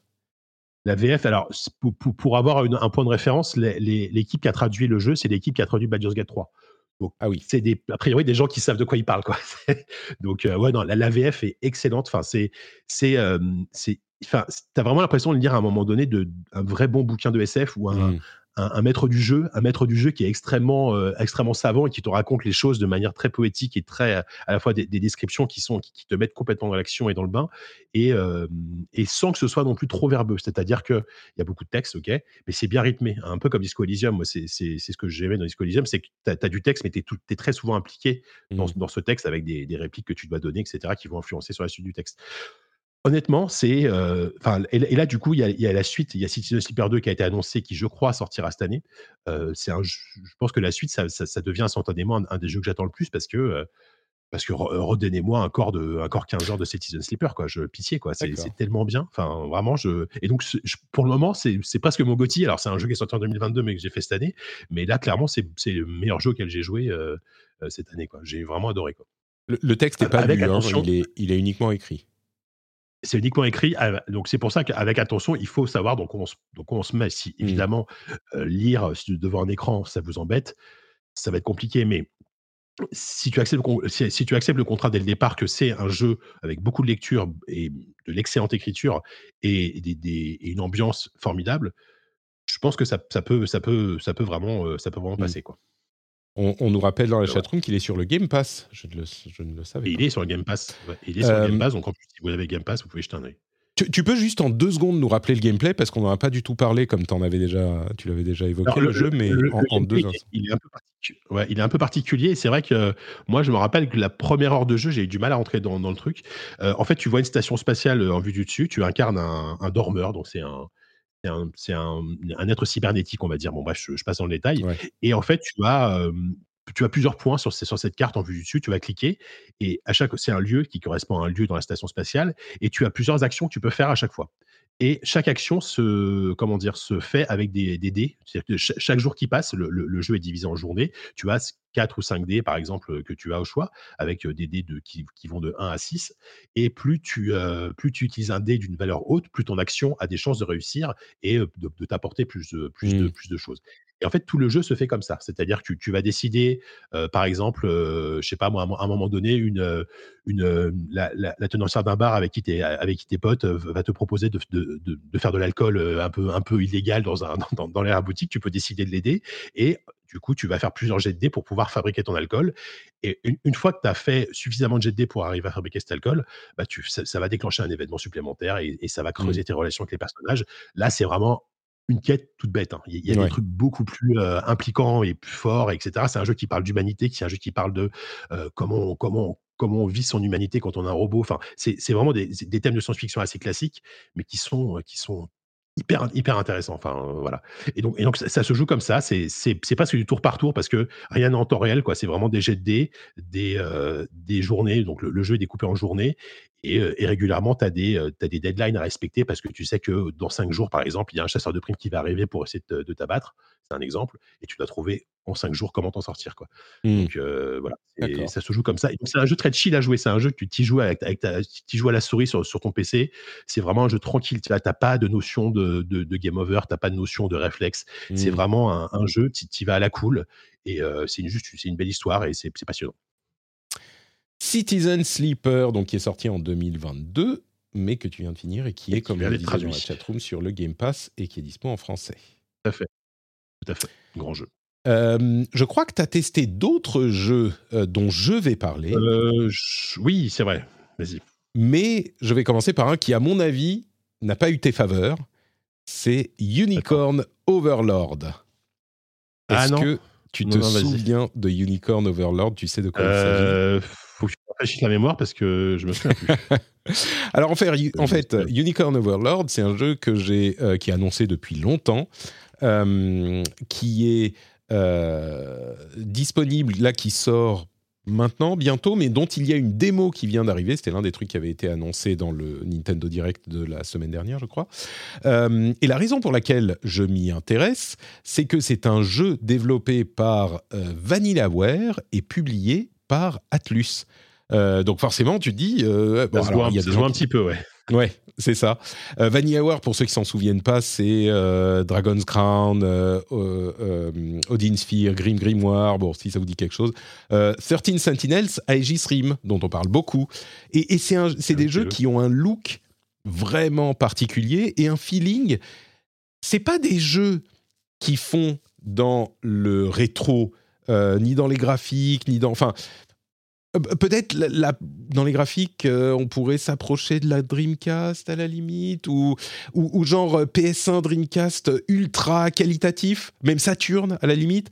Euh, donc, leur, leur C'est sprite. 2D, c'est des- 2D qui a l'air super léché, quoi. Hmm. alors en fait, c'est de la 3D travaillée pour qu'elle apparaisse en 2D, même avec le, euh, le hachage du nombre d'images par animation par seconde euh, qui est travaillé pour ça. Donc, ils veulent vraiment avoir un style qui est évocateur de cette période d'il y a euh, 20-30 ans, mais, mais de qualité vraiment euh, supérieure. quoi. C'est pas du pixel art, c'est pas genre on essaye de rendre le pixel art beau, ce qui donne de- des- images de super qualité, hein, mais c'est un style moderne, particulier à eux, qui évoque euh, graphiquement ce qu'on connaissait, et à vrai dire dans le gameplay aussi. Mais euh, c'est quelque chose. Alors moi j'ai fait que la démo, mais c'est vraiment un truc que j'avais pas vu avant. Alors déjà le titre Unicorn Overlord. Ok, très bien. Les Japonais se disent oh mais les licornes, euh, c'est super classe, non? Alors oui, mais euh, comment vous dire? C'est un petit peu particulier aussi comme euh, style. Mais bon, euh, comme, comme image, les, les licornes, hein, c'est c'est pas forcément la fantasy, high fantasy qui, que ça En nous fait, évoque. quand, quand j'ai vu le nom, je, crois- je pensais, je pensais que c'était un jeu indé un peu blague, tu sais, avec une licorne qui court dans tous les sens. Enfin, pour moi, c'était un jeu à streamer, tu vois. Mais non, en fait, Exactement. ouais. En fait, non. En fait, c'est un jeu de stratégie, euh, mais VanillaWare fait vraiment les choses de manière intéressante. C'est pas un jeu de stratégie où tu vas avoir, dans- en fait, bon, il y a une histoire euh, heroic fantasy japonaise, un petit peu classique au moins sur la présentation. Peut-être que ça part dans d'autres directions ensuite. Euh, qui, a l'air bien sympathique, euh, avec un grand méchant qui envahit, et puis tu es le fils de euh, la, reine du truc où il est arrivé en premier, et donc tu essayes de te venger, machin. Bon, ok. Mais au-delà de l'histoire, le système de gameplay est pas inintéressant. C'est-à-dire que tu as sur ta carte en jeu de stratégie, tu as une carte dans laquelle les déplacements vont se faire plus ou moins en temps réel. Tu vas pouvoir euh, mettre pause, mais tu dis je veux que mon unité, mon groupe aille là, et chacun va se déplacer à la vitesse de l'unité dans la direction en question. Et si on, euh, notre chemin intersecte le chemin d'un ennemi, ben, il y a un combat qui va se déclencher. Et dans les jeux de stratégie habituels, les combats, c'est du tour par tour, et tu as ta case, euh, enfin ta, grille, et tu vas déplacer les, ennemis, les, les unités de temps de, euh, de euh, cases, et ils ont une portée pour leurs armes de temps, et tu vas pouvoir donc jouer comme ça pour essayer de gagner le combat. Là, c'est pas du tout ça. Chaque unité est en fait composée d'un leader et de 1, 2, 3, 4, 5 sous-unités. Et tu vas déterminer pour chaque unité une série d'actions avec des priorités différentes. Et quand le combat s'enclenche, tu vas avoir le, combat qui se joue tout seul. Donc ça va se résoudre presque comme avec une série de jets de euh, mais tu as aucune décision à prendre pendant le combat lui-même. Le combat se résout vraiment tout seul en fonction des capacités euh, que tu as attribuées à chacune des unités de la priorité que tu leur as donnée. Alors il y a différents types de capacités, offensives, défensives, qui se déclenchent quand euh, un allié se fait attaquer, euh, etc., etc. Mais le combat se résout entièrement tout seul. Ça prend quelques secondes, quelques minutes, et tu peux évidemment au bout d'un moment passer plus vite, et tu vas même plus les regarder alors que les, les sprites sont super beaux, etc. Mais, mais, donc, c'est un, truc qui est vraiment original. Chaque unité, donc, c'est en fait jusqu'à six unités différentes, et euh, tu prends pas de décision pendant les combats. Toute la dé- toutes les décisions se font euh, à, à la préparation. Alors, il y a peut-être d'autres jeux qui fonctionnent comme ça, c'est tout à fait possible. Moi, je les connais pas, donc j'ai trouvé ça assez original. La démo, C'est- C'est Sur le chat, ils disent ça ressemble à un auto-battler, c'est le même genre un peu? Un peu, ouais. Ouais, ouais, tout à fait. Bah oui, c'est c'est le le- le- l'image peut-être la plus appropriée. Euh, c'est un petit peu un auto-battler, sauf que c'est dans le contexte d'un euh, jeu de stratégie un peu plus classique, quoi. Au lieu ouais. d'avoir les combats euh, des batailles classiques ou alors d'une unité contre unité classique, eh ben, tu rentres dans un mini, mini auto-battler. Merci à la chatroom, c'est un peu ça. Ok. Voilà. Faut, tu sais quoi, ça me fait envie. J'aime bien le style. J'aime bien les, enfin, les- jeux Vanillaware. J'ai toujours été euh, assez sensible à leur esthétique. Et, euh, et du coup, bah, je... ah, ça sort le 8 mars, d'après ce que je vois sur la vidéo, c'est ça? Euh, oui, la démo. alors, exactement. C'est la démo qui est. non, mais, euh, La démo est dispo. Bon, bah. Et ça sort le 8 Ok, mars. j'essaierai la démo alors, super. Euh, juste Alors moi, je l'ai faite sur PlayStation. Je crois qu'elle est, elle est peut-être dispo sur d'autres plateformes. Je suis pas sûr. Je vais regarder. Il sort sur PS4, PS5. Ah, il sort pas sur PC sur sur Xbox et Switch, donc pas sur PC. Ah, d'accord. C'est Bon, étonnant. Donc tu le Euh. Ouais, tant pis. Non, juste une, une micro-précision sur euh, and Sleeper, parce que je vois qu'ils en parlent dans la, dans la chatroom. Euh, Il y a trois DLC qui sont gratuits, euh, qu'on peut Mm. récupérer. Et surtout, faites-les, parce que c'est en fait la vraie fin du jeu. Ah. Et, euh, et en tout, et en fait, en, et c'est pas un jeu qui est très long pour vous rassurer. En comptant les DLC, c'est 15 heures de jeu max. Euh, et euh, voilà. Et, sur, et franchement, les, les, les DLC sont déjà excellents. Et en plus, c'est vraiment la vraie, vraie fin du jeu. Et donc, euh, donc voilà, si, ce serait dommage de pas les faire. Peut-on parler du troisième, quatrième phénomène de 2024 Balatro. Quatrième, c'est lequel? Ah, Balatro.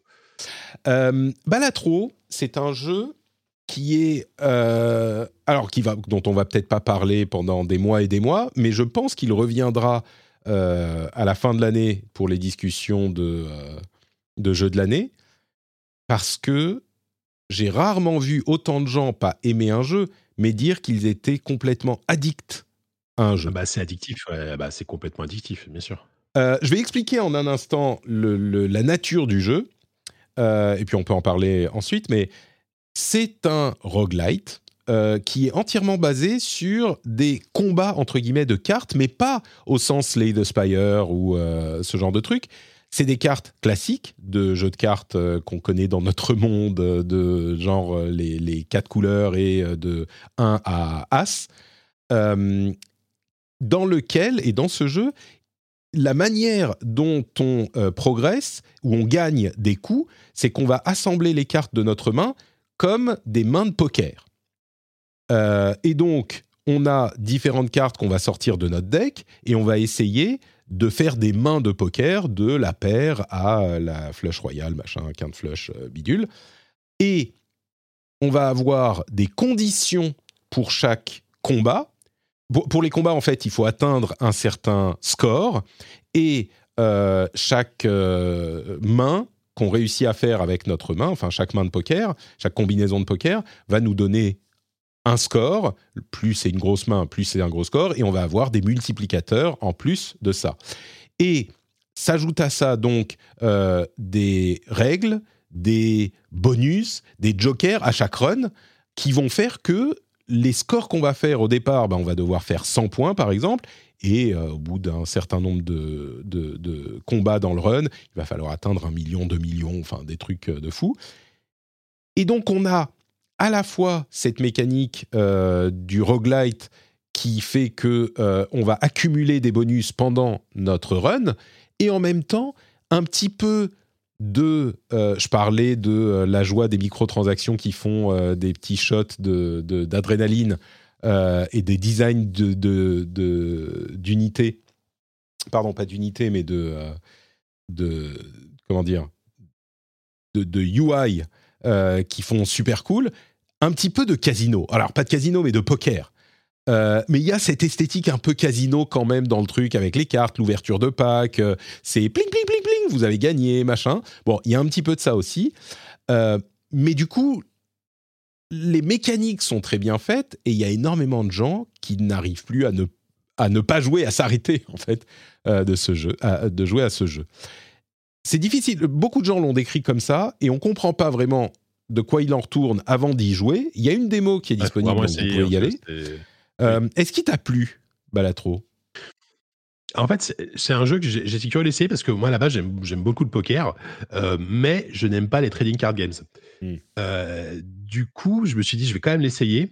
Euh, j'ai fait quelques parties et je pense que c'est trop TCG pour moi. Enfin, c'est trop deck building. C'est trop deck building pour moi, en fait. C'est-à-dire qu'effectivement, assez rapidement, tu comprends que il faut quand même avoir un deck de cartes, il faut avoir des cartes spéciales, etc. Il faut, faut, passer du temps à, à, choisir ton deck.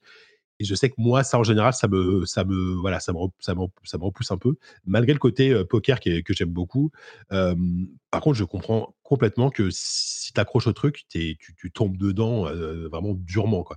Donc, donc voilà, et la preuve, hein, 250 000 ventes, je crois, en trois jours, c'est impressionnant pour un jeu qui, encore une fois, sort sort un peu nulle part. Alors, je pense que l'effet démo, il y, a, y, a eu la démo pendant Steam Fest, euh, elle est sortie à ce moment-là, et ça fait partie des démos qui ont vraiment surnagé dans toutes les démos qui étaient proposées. Et beaucoup de gens, et je pense que le bouche à oreille, encore une fois, sur ce genre de jeu, il, faut, il est extrêmement important. Donc, je pense que c'est pas, pas pour moi, mais je reconnais le, mmh. la qualité du jeu, clairement. Il y, a des gens qui en parlaient, en fait, il y avait des évangélistes qui en parlaient depuis quelques semaines, quelques mois, euh, dont d'ailleurs, j'ai même pas pensé, mais Cassim en parlait la semaine dernière, encouragé par Titouan. qui lui avait vendu le jeu. Euh, et donc, moi, j'en avais pas entendu parler aussi dans DLC et dans d'autres euh, podcasts. Donc, je sais qu'il traînait, mais c'est vrai que là, il a complètement explosé. Euh, et il se trouve que moi, bah, ça m'a pas plu du tout non plus, en fait. je suis ah merde, c'est vrai. un peu comme toi. Euh, ça a pas toi, toi, toi, les jeux de, enfin les jeux de deck building, c'est plutôt ton truc, non? Alors, j'avais énormément joué à Hearthstone à l'époque, genre pendant l'alpha, parce que je bossais chez Blizzard à l'époque et au début du jeu, mais depuis, j'y suis plus trop, je m'y suis plus trop mis. Et euh, par contre, j'aime beaucoup le poker. Il y avait une période où je faisais du, enfin, du Texas Hold'em, je me démerdais pas mal. Je me payais des, des pizzas, tu vois, avec mes gains de la semaine euh, régulièrement quand j'avais cliné la table. Euh, mais la table des potes. Mais là, enfin non, je joue pas énormément. Je joue pas du tout, même pas énormément au poker. Mais non, je sais pas, ça a pas pris quoi. Ça a pas pris. Je trouve ça un peu, euh, je trouve ça chiant d'avoir à réfléchir aux, mains et d'avoir à prendre le bon bonus. Je sais pas, je, me sens euh, euh, la voix discordante, c'est et bon, je suis l'avocat du diable pour le principe. Je pense que c'est ouais, mais, eh ben, c'est comme moi et je pense que c'est vraiment le genre de jeu si, si ça clique pas, ça cliquera jamais quoi. Si ça clique pas dans, dans, mm. dans, ta première heure de jeu, ça voilà et, et, je pense que pour ceux pour ceux chez qui ça va cliquer, bah ça, ça va être 300 heures de jeu euh, comme englouti englouti en quelques quelques semaines quoi. C'est ça. Voilà. Bon, donc ça c'est Balatro.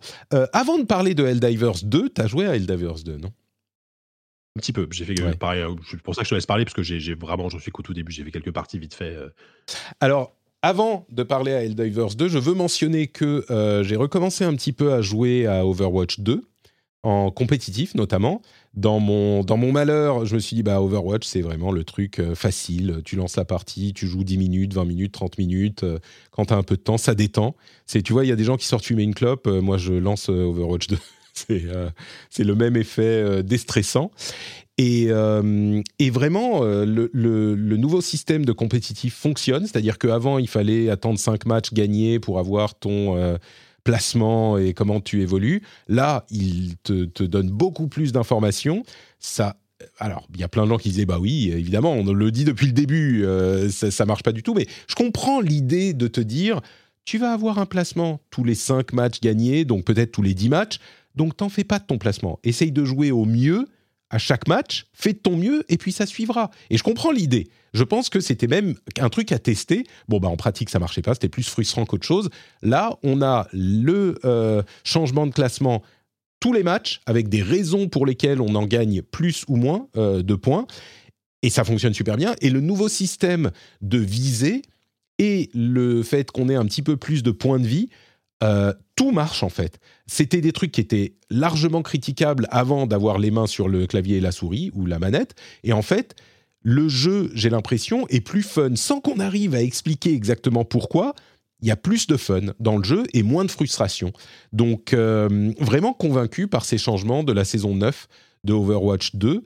Euh, il est. Alors, je pense pas que ça change sa destinée. Hein. Je sais pas dans quel état il est, et je crois pas que ça va influencer euh, sa popularité vraiment. Encore que peut-être le fait de le rendre plus sain, ça, ça aidera peut-être. Mais, euh, mais en tout cas, moi, je trouve que ça fonctionne. Donc, peut-être que ça, ça aidera Overwatch 2. Et puis, l'autre jeu auquel j'ai rejoué un petit peu, c'est Persona 5 et vous savez que Persona 5, c'est un jeu auquel euh, je viens et je reviens régulièrement tous les quelques mois, tout même tous les quelques temps depuis des années et des années. Je finirai par le finir un jour peut-être, euh, mais en fait, je vous en parlais, hein, je vous disais, euh, il y a Persona 3 qui est sorti. Je me suis rendu compte qu'il était dans le Game Pass, donc je l'ai lancé. Et, enfin, Persona 3 Reload, je l'ai lancé et ça m'a donné envie de jouer à Persona 5 parce que j'ai déjà, euh, je sais pas, 30 heures, 35 heures dans Persona 5. Je dis, bon, bah, je vais relancer Persona 5 que, dont auquel j'avais joué à la version royale sur Game Pass après avoir joué genre 20 heures à la version normale sur PS4. Et comme il était en Game Pass, je me suis dit, bon, bah, je vais me relancer, je vais jouer à la version royale. Sauf que là, il y a quelques semaines, quand j'ai voulu le relancer, je me suis rendu compte qu'il n'était plus dans le Game Pass. Et donc, je me suis dit, mais merde, est-ce que je vais l'acheter ou pas l'acheter? Fuck, euh, qu'est-ce que je fais? J'ai ma save sur Xbox. Je me suis dit, non, je vais pas l'acheter tout quand même. Et puis finalement, euh, bon, euh, je me dis, allez, j'ai besoin de moments pour de moments de calme la semaine dernière en particulier. J'ai besoin de, de, de, me reposer un peu je vais peut-être relancer Persona. Bon, il se trouve que mon fils était malade et que ma fille est à la maison et que tous ces trucs. Donc, j'ai pas vraiment pu jouer à Persona. Mais j'avais décidé de l'acheter juste avant que mon fils soit malade et que ma fille soit malade aussi. Donc, bon, j'ai décidé de l'acheter. 60 boules sur, euh, ou 69, je sais plus, sur Xbox. Devine pas ce qui s'est passé une semaine plus tard. Il était, il était en promo. Exactement voilà. On m'en veut Coup de pelle euh, Promo à combien? 20% ou 50% 50% Il était à ah, moitié prix et tu sais quoi sur, le, sur le Discord, il y a des gens qui vont dire Ah ouais, euh, tu devrais peut-être attendre la promo, euh, ça arrive de temps en temps. Je dis Mais attends, le 3 vient de sortir. Ils vont avoir le buzz du 3, ils n'ont pas besoin de euh, recréer du buzz avec une machin. En fait, non, j'étais débile, évidemment, avec le buzz du 3. Peut-être qu'il y a des gens qui s'intéressent au 5, donc ils le font en promo une semaine après la sortie. Patreon.com, comme ça, cher. Est-ce que, est que, du coup, tu est-ce que du coup, as plus envie d'y jouer ou moins envie d'y jouer maintenant Si, si, non, mais si, j'y ai joué. Je me dis, euh, tu vois, euh, c'est Lost, comment Lost Coast Fallacy, Lost, je sais plus. J'ai déjà payé de toute façon, c'est fini maintenant. En tout cas, mais euh, vivement, le, vivement le rendez-vous jeu euh, numéro 1300 pour que tu nous dises que tu as enfin fini Persona 5. Oui, oui on, attend, on attend. Bon, bref, ça c'était le petit détour Persona 5. Helldivers 2, c'est le euh, troisième succès surprise de l'année 2024. C'est un jeu qui est publié par PlayStation, des PlayStation Studios, mais le studio n'appartient pas à Sony, je crois, si? Je sais même plus. Tout à fait. Je ne sais hein. plus comment s'appelle le studio, mais je suis presque quasiment sûr qu'il n'appartient pas à Sony, effectivement. Ouais, c'est ça. et du coup, euh, c'est Arrowhead Game Studio. et c'est un jeu qui est sorti du coup sur PlayStation et PC en même temps. Et que c'est un petit peu comme Balatro avant la sortie de, euh, du jeu. Les gens qui avaient joué à l'Early Access et à la démo euh, disaient Ah, mais c'est génial, c'est super, il faut y jouer. Bah, les gens qui jouaient à Helldivers 1 euh, disait à tout le monde mais c'est génial Helldivers, il faut y jouer. Et au 2, je ne sais pas pourquoi, on revient à l'idée que l'industrie du jeu vidéo est en, crise. Un succès incroyable avec des chiffres. Alors ils sont, ils étaient dans le top 10, je crois, du nombre de joueurs simultanés. C'est un jeu. Alors vraiment, pour le décrire facilement, c'est Starship Troopers, le jeu. Mais alors vraiment, c'est vrai. Dans, en termes d'ambiance, de ton et de type d'ennemis que tu affrontes, euh, des, des, grosses bestioles. Et tu as quand même des robots à la Terminator aussi, mais, mais effectivement, et surtout le ton est très, euh, très euh, sarcastique. voilà, le, côté on, va répondre à la démocratie en, en, éradiquant toute une race extraterrestre. C'est très, c'est très Starship Troopers. C'est enfin même les, les, trailers, les promos, le ton de, de, de, la voix et tout, c'est et, c'est marrant parce que ça a relancé euh, les locations et les achats de, Starship Troopers, notamment. Euh, mais pour ceux qui ne savent pas, c'est Paul Verhoeven, non? Starship Troopers? Paul Verhoeven, tout à fait. Euh, c'est genre le, le, la, une critique acerbe de l'industrie ah. militaire et du, du, du nationalisme totalitaire euh, de l'impérialisme américain même. L'impérialisme. En fait, c'est un réalisateur euh, européen qui débarque aux États-Unis pour faire un film, un gros film d'action bourrin, qui se moque littéralement de, tout l'impérialisme. Et à l'époque, les Américains avaient pris ça au premier degré, donc euh, c'était assez drôle. Il y avait pas, enfin, les Américains, j'exagère, mais une bonne partie du public n'avait pas compris l'aspect, l'aspect ironique du truc, quoi. Je dis souvent qu'on est beaucoup plus mûr et éduqué aujourd'hui et que les jeunes générations comprennent beaucoup mieux les choses aujourd'hui. Je pense qu'aujourd'hui, bon, on en a tellement parlé, il y a tellement eu d'analyses et de discussions sur Oui, Starship voilà. Troopers que Ouais. tout le monde sait maintenant de quoi il s'agit. Euh, mais tu vois, c'est comme euh, Robocop dont les gens ne comprenaient pas ou certains ne comprenaient pas la critique. Et puis aussi, faut dire que Starship, fois, ouais. quand est-ce qu'il est sorti? Mais on était plus jeunes et plus cons. 96, 97. 96. Bah, moi, vois. quand je l'ai vu, déjà à l'époque, j'avais quand On même savait. compris le côté. euh, enfin, après, peut- peut-être parce qu'on est européen. Enfin, je sais pas si c'est un peu cliché de dire ça, mais on a peut-être une vision qui était un peu différente, j'en sais rien. Mais, Ouais. mais, euh, déjà, c'est un chef-d'œuvre. Moi, c'est un de mes films préférés, hein, Starship Ouais. Troopers. Et Ah ça oui, qui non, vieillit pas du tout, même en termes d'eff- en termes d'effets spéciaux, qui vieillit étonnamment bien. Ouais. Enfin, c'est- c'est c'est un pur film. Non, non, mais il est formidable. Et, et donc, c'est exactement, exactement ça. Euh, et donc, on est euh, dropshippé sur une planète. Il y a plein de planètes dans la galaxie. Euh, dropshippé sur une planète. Et il faut euh, aller accomplir des objectifs avec les membres de notre escouade euh, qui sont. On, a genre, on peut être seul ou euh, jusqu'à quatre et on a sur la carte différents objectifs, des objectifs principaux et des objectifs secondaires, qui en gros sont des raisons d'aller shooter des aliens plus ou moins forts, des grosses bestioles à la, effectivement, Starship Troopers, des bugs, qui, qui, qui sont plus ou moins fortes en fonction de notre niveau et de la difficulté du truc.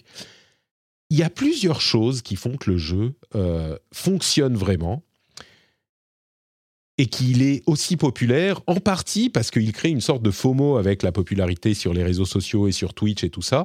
Euh, on a envie de, de prendre part au fun, et le fun est créé par plusieurs éléments. Le jeu est dur.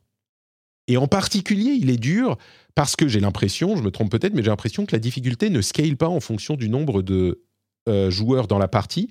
Donc si tu es seul sur ta planète, c'est quasiment impossible. Seul, c'est quasiment impossible. C'est ça, c'est vraiment hyper dur. Donc il faut chercher des Ah, planètes pour où y a de toute façon. euh, ouais. Euh, et surtout, même euh, quand tu es à plusieurs, il y a des trucs, des choix qui sont. Alors, euh, je vais faire un raccourci rapide, je vais dire euh, star, euh, qui sont soulsesques, parce que c'est difficile et on t'emmerde et il faut que tu apprennes, et si tu n'apprends pas, bah, tu, tu vas mourir. Euh, comme, par exemple, bah, quand tu as très peu de munitions et quand tu recharges, ça prend un moment de recharger et Mm, tu mm. vas perdre toutes les munitions que tu avais dans ton euh, clip que tu, que tu lâches. Ce Contrairement à tous les TPS, FPS où tu passes ton temps à recharger, là, il faut attendre d'avoir genre une balle ou zéro balle pour recharger, sinon tu perds, euh, tu perds 4 balles si, si jamais tu recharges alors qu'il te reste 4 balles. Quoi. et t'en as pas beaucoup des balles, t'as genre 5 chargeurs et euh, si ouais. tu si tu euh, ça te prend quoi une minute de tir et après il faut que tu chopes euh, plus de chargeurs, que tu appelles un, un truc de, de Il y a ravitaillement, un euh, système de, de ravitaillement, de, il y a un- je sais plus comment on appelle ça, les, avantages, je crois, que tu peux, euh, que tu peux appeler, Ouais. qui est, qui est super malin d'ailleurs. Et en plus, ça nécessite des combinaisons de touches, genre au bas gauche-droite pour appeler. C'est assez malin parce que dans, Alors- dans- dans le feu de l'action, ça te stresse et donc tu essaies de faire ta combinaison, mais tu te dépêches et tout. Mais alors, il faut expliquer. Il faut expliquer. Il y a des trucs qui peuvent être envoyés d'orbite. Et pendant que tu es en train de jouer, tu appuies sur R1 et pour choisir, pour sélectionner le package que tu vas recevoir d'orbite, il faut faire une combinaison Faire un- de direction. Un, Konami code.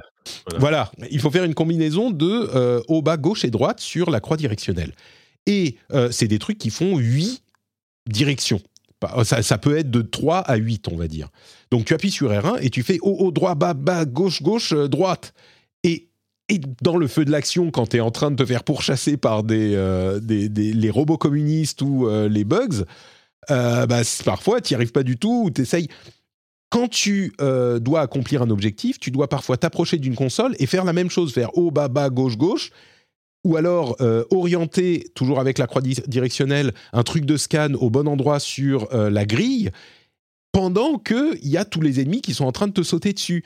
Et ce stress est omniprésent dans le jeu. J'ajoute à ça le fait qu'il y a du friendly fire.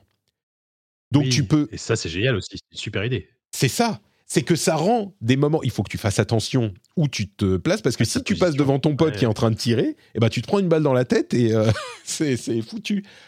Euh, et, et en plus, donc parmi les packages que tu peux appeler d'orbite, il y a évidemment tout ce qui est euh, euh, bombe guidée au laser, tapis de bombe qui va ratisser large.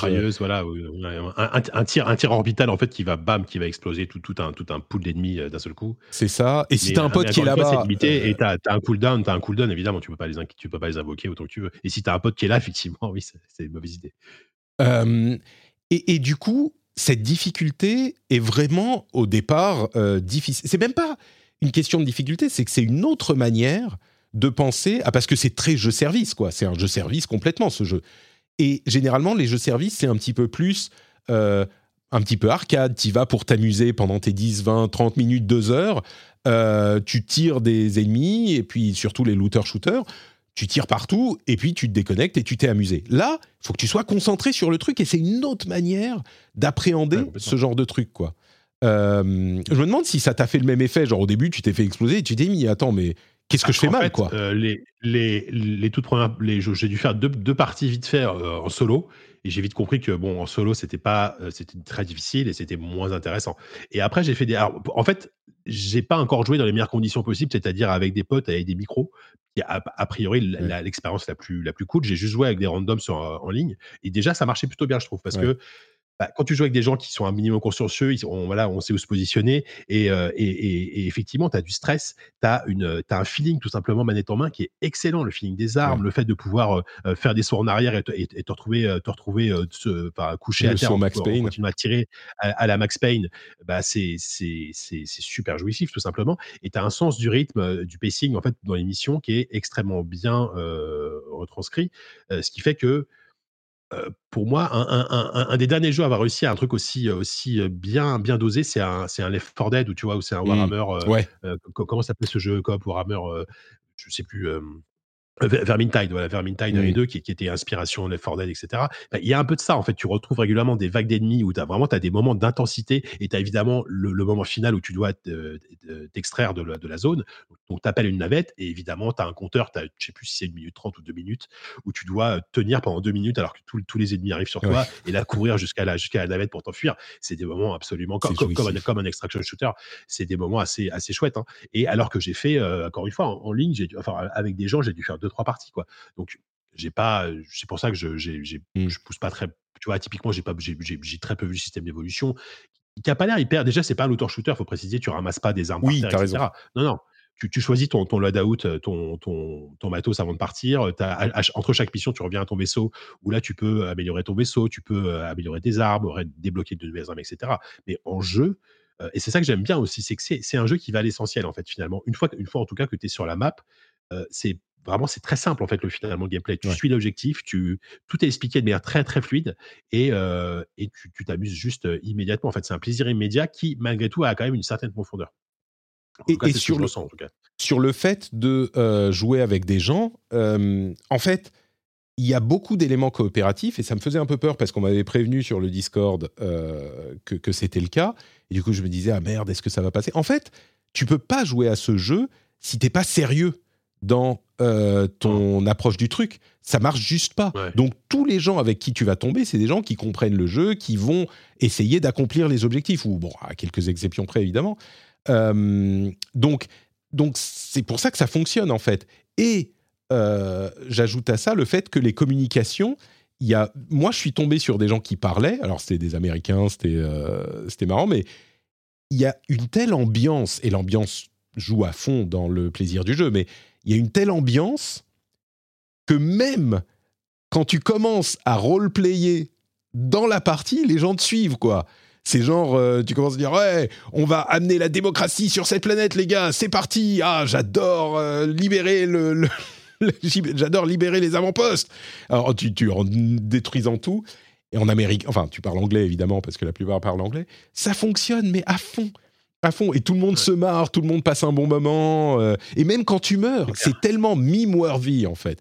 C'est tellement des mêmes quand tu meurs, euh, quand tu te Oui, fais voilà, exploser, c'est ça. Que tu t'amuses même quand tu meurs. absolument, euh, absolument inoubliables. Enfin, inoubliables que, que tu, auxquels tu te rappelles. Et, et même sans micro, euh, le jeu Mm. a la bonne idée. Alors, je crois que c'est Call of Duty faisait ça déjà, que automatiquement ton, ton personnage parle, genre dernier chargeur, euh, je me Ouais. mets à couvert. Enfin, tu vois, il, il- automatiquement il y a des phrases automatiques qui permettent aussi pour la coop de Overwatch, plutôt bien parce que ça aide à, à Overwatch le fait aussi, j'imagine aussi. Donc c'est c'est Enfin, c'est hyper bien fait, quoi. Voilà, c'est un Ouais. jeu qui est ultra bien fait et, euh, et qui mérite son succès. Et je suis, enfin, Ouais, et, et les devs là, ils ont, il y a eu, il y a, il y a eu évidemment vu l'afflux de, de joueurs, il y a eu des, des gros soucis de connexion Ouais. euh, pe- pendant pendant un moment, les gens pouvaient pas se connecter. Les devs bossent. Là, ça va mieux. comme des, comme des brutasses pour, euh, pour régler tous les problèmes. Il y a, il y a des mises à jour quasiment tous les jours. Enfin, il y a un suivi qui est, qui aujourd'hui est assez exemplaire. Euh, et je pense qu'effectivement, il y a le potentiel pour avoir un, Sony tient enfin son jeu service. On a. Même si c'est pas un studio Sony, mais, mais euh, si tu veux, les, les- ils ont. euh, voilà. Bah, après, on va voir Alors ce que moi, ça sur le long terme. Mais Ouais, j'irai peut-être pas jusque là. C'est- Je sais pas combien de temps ça va tenir ce jeu, hein, euh, en- en- à Ah, ce voilà, niveau de ça popularité, tu vois. Tout va dépendre du suivi. Su- Tout, tout va dépendre du Mmh. suivi. Si tous les 3, 4, 5 mois, il y, a, euh, il y a une saison 1, saison 2, saison 3 qui sort avec du, du nouveau contenu, des nouvelles maps, euh, Ouais. ça peut suivre. Bon, après, a- alors, c'est en, en- en disant ça que tu me fais penser au fait que c'est un poil gimmick quand même. Euh, tu vas t'amuser pendant 5, 10 heures, 20 heures, ce que c'est. Je sais pas si tu vas y revenir tout le temps non plus, quoi. Tu, tu... Peut-être, hein, il y aura, enfin, il y aura sûrement des gens qui le feront, mais Ouais. Je sais pas. Pour- moi, ça, ça- ça- ça a le potentiel. Alors, même si le jeu est totalement différent, mais co- comme un Sea of Thieves, en fait, c'est un jeu dans lequel Mmh. les, des, des potes vont se retrouver en ligne pour jouer euh, tous les soirs ou tous les, tous les deux soirs pour passer un bon moment, pour, pour passer un bon moment en fait en- entre potes aussi, quoi. Donc, euh, ça n'a pas besoin du coup d'avoir du contenu à renouveler tout le temps. euh, On verra. Je, je Ouais. sais pas. C'est Euh, je, je- je veux juste insister sur un point que tu as évoqué, euh, le feeling à la Left 4 Dead, euh, complètement. C'est le premier jeu depuis Left 4 Dead qui réussit à me faire ressentir ce genre de sensation euh, dans une escouade, euh, enfin dans un groupe euh, en jeu d'étrangers que je connais pas.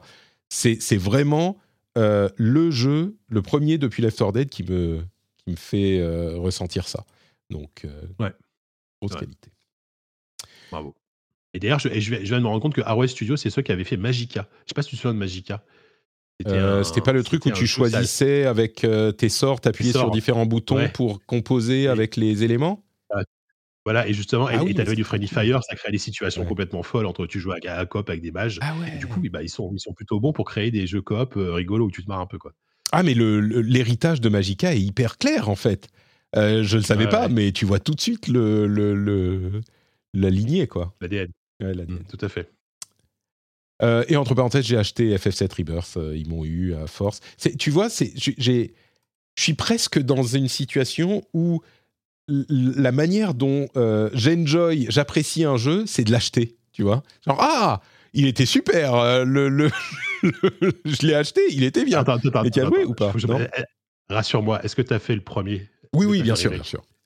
Ah bon, ça va, parce que franchement, fais- fais- commencer à ah, parce que moi, je, je l'ai depuis hier soir le jeu, Ouais. et euh, je, te- je t'en parlerai peut-être la semaine prochaine, mais euh, je suis euh, complètement emballé pour le moment de ce que, de ce que j'ai, de ce que j'en vois. donc, Ah euh, mais c'est voilà. c'est c'est. Enfin tous les gens qui ont qui ont commencé, Ouais. enfin qui ont joué au jeu sont ouais. presque tous. Je crois que Exerve disait ouais il y a des côtés très bons, des côtés moins bons, mais mais enfin tout le monde reconnaît qu'il y a des il y a des des choses à revoir. Euh, y compris Moguri qui en parlait la semaine dernière avec Cassim dans, dans le rendez-vous jeu. Mais euh, vous savez, c'est un très bon podcast, le rendez-vous jeu. Très sympa. Euh, mais, mais non, mais j'ai rarement vu un consensus aussi clair. Ouais. Et, Ouais, et tout le monde a l'air de dire, bah alors même en regardant ce qui vient le reste de l'année, je suis pas sûr de trouver, de voir quelque chose qui puisse. Et, et du coup, bah ils m'ont eu.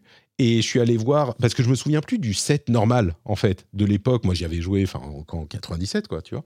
Et, euh, et je m'en souvenais plus. Et donc je suis allé voir un récap de 47 minutes de euh, du jeu. Et putain, c'est quand même bien couillon. Ah, Il y a des trucs, il y a des trucs hyper intéressants et une narration avec l'arrangement chronologique du- des trucs qui du, sont du- jeu de l'original. Du, jeu, ouais. Et, euh, Ah bah oui, et en fait, il y a des trucs très couillons. Et celui-là, mais du coup, au moins maintenant, je saurais quand il en dévie, parce qu'il en dévie, hein, c'est pas un secret depuis le remake. Et j'avais bien aimé le set, mais euh, le, le remake, mais il m'avait un peu perdu sur la fin parce qu'il était un peu long, comme souvent les, les jeux japonais. Là, on est encore. Enfin bon, bref, on en reparlera la semaine prochaine. Mais... On en reparlera. ouais. La semaine Ouais. prochaine, je pense que j'irai un peu plus jouer. ouais, Mm. Pour en discuter. Bon. Euh, news ou pas? Euh, oui, bon, alors, allez, très Allez. rapidement, euh, Sony va, euh, est en train de tester le support du PSVR 2 sur PC. Mais alors, la manière dont ils le disent, je ne sais pas si tu as vu le texte exact de leur Ça servira à quelque chose. Euh, nous allons permettre aux, uti- aux utilisateurs de PSVR 2 d'ajouter des jeux PlayStation aux jeux qu'ils apprécient en plus des jeux. Alors, est-ce que c'est pour dire que pas dire qu'il le branche sur PC. c'est ça. Euh, Est-ce que c'est pour dire euh, les jeux, le- l'essentiel, c'est pour PlayStation 2, hein, et c'est une traduction bizarre des execs japonais qui voulaient pas qu'on dise. PlayStation 5. Euh, PlayStation 5, pardon. Euh, donc c'est pour garder le focus sur la PlayStation 5 ou alors est-ce qu'ils vont vraiment genre sélectionner les jeux qui vont être jouables sur PSVR 2 quand tu le branches sur ton PC ou est-ce que ça va être un truc de streaming et donc enfin bon on n'en sait rien mais ça devrait arriver en 2024 bon très bien Mm. Euh, Microsoft est en train de développer le Direct SR. Vous savez ce que c'est Direct SR C'est euh, super résolution, vous avez de résolution. LSS, machin. Et ben ça sera intégré à Windows, donc tous les développeurs pourront l'utiliser, ça sera cool. Euh, Project L s'appelle 2XKO. C'est ce que c'est Project L? C'est le jeu de baston de, de, de Riot, mais c'est parce que j'ai vu le conducteur avant, sinon Ah, j'aurais pas su. D'accord. bon, bah, 2XKO, il s'appelle. euh, Il y a plein de gens qui ont dit Ah, mais c'est un nom débile, machin. En fait, c'est un nom suffisamment original pour qu'on le retienne, je trouve. Et euh, dans quelques mois, personne ne, ne se préoccupera du fait que. Enfin, est-ce que c'est bizarre ou pas, 2XKO Euh, moi, je trouve ça pas mal. Et bon, bon par contre, on n'a pas eu d'infos. euh, Enfin, ils, veulent le, le lancer l'année prochaine et une bêta. Le trailer qu'on euh, le, trailer qu'on voit, c'est un truc qui avait déjà été diffusé, c'est pas nouveau? Non, non, non, c'est un nouveau trailer, mais il n'y a pas de nouveau perso, pas de nouveau système. Ah d'accord, ok. Donc, euh, C'est plutôt propre hein, visuellement, je trouve. hein. Ah ouais, c'est beau, c'est beau. S'il y a quelqu'un chez Riot Ah ouais. qui m'écoute et qui veut me mettre sur la bêta, je suis pas contre. Je connais quelqu'un chez Riot, si tu veux, bon, je te remettrai en contact. euh, Little Devil Inside n'est pas mort et je t'avoue que en voyant les réactions de tout le monde qui disait oh enfin on a des nouvelles de Little Devil Inside c'est super c'est trop cool je souviens même pas je me souviens pas du tout de ce qu'est Little Devil Inside j'ai regardé je me dis ah bon mais c'est ok tu tu le qui est marrant, c'est que- Bah, en fait, pour, pour moi, euh, quand, quand je, je pensais qu'il parlait de Devil Inside, qui était un jeu euh, des années 2000 où tu, tu- c'était une télé-réalité où tu affrontais des démons. Je sais pas si tu te souviens de ce jeu. Mhm. Euh, c'était- ça, mais c'était pas ça a priori. Donc, non, mais je- honnêtement, je sais même pas pourquoi on en parle en fait. Mais ouais, mais non, on en parle parce que tout le monde en a parlé. Parce que j'ai Oui, vu pendant deux ouf. jours. Ah super, Non, mais- euh, il est pas mort, il arrive, il arrivera à un moment ce jeu. Et je regarde et je me dis mais qui, qui est de. Après, ça, c'est, ça, a l'air d'avoir un univers sympa, mais, euh, mais Tu sais quoi? Voilà, je. Pour finir de me faire des ennemis partout, c'est du pignolage de l'indé ce truc. Allez, allez, là, là, là, tu vas trop loin, Patrick. Là, franchement, autant ton discours de droite là sur le jeu vidéo, je l'accepte pas, mais là, non, non, c'est pas possible. non, mais c'est un jeu, c'est un jeu qui est un RPG en euh, tilt shift avec euh, un graphisme un petit peu genre euh, stop motion. Ok. Ouais, ouais. Bon, alors peut-être qu'on en sait plus, hein, je suis méchant, mais sûr, sur le trailer, ça me dit, j'ai pas l'impression. Il a un look particulier, c'est sûr. Mais du coup, bon, non, je- j'en sais rien, ça se trouve, il est très bien, je, je, fais, je fais chier pour le principe. Euh, Kemuri, par contre, alors un truc qui m'a parlé. Euh, tu te souviens de ce qu'est Kemuri? Euh, pareil, j'ai découvert le truc en regardant le conducteur, donc non, je sais plus. C'est le premier jeu de Unseen, le studio, le nouveau studio, enfin le studio de euh, Ikumi Nakamura, euh, qui est célèbre parce qu'elle a fait la, pitre euh, au, à l'E3 et au Game Awards, euh, et qu'elle est accessoirement une développeuse euh, vétéran de l'industrie japonaise. Et autant en regardant le premier trailer, je me disais, oh peut-être, pourquoi pas, ça a l'air intéressant. Autant avec ce Dev Diary, ce carnet de développeurs, bon sang, qu'est-ce que j'ai envie de jouer à ce jeu? Ou en tout cas d'en savoir plus. Euh, c'est un jeu qui est donc dans un environnement urbain japonais, très très japonais, avec euh, du folklore japonais, des sortes de ninjas des temps modernes, et une équipe de développement hyper euh, diverse, avec des gens de plein de pays différents. Et, enfin, je sais pas, mais la, réalisation, je sais pas qui a ré- réalisé ce carnet de développeurs, mais c'est des génies. J'adore cette équipe maintenant. Je suis devenu un fan de Unseen, le studio, alors qu'ils sortent de nulle part, j'ai vu six minutes sur leur truc. Quoi. C'est, et, et du coup, on va bien pouvoir me dire que euh, autant euh, Little Devil Inside, c'est du pignolage d'indé.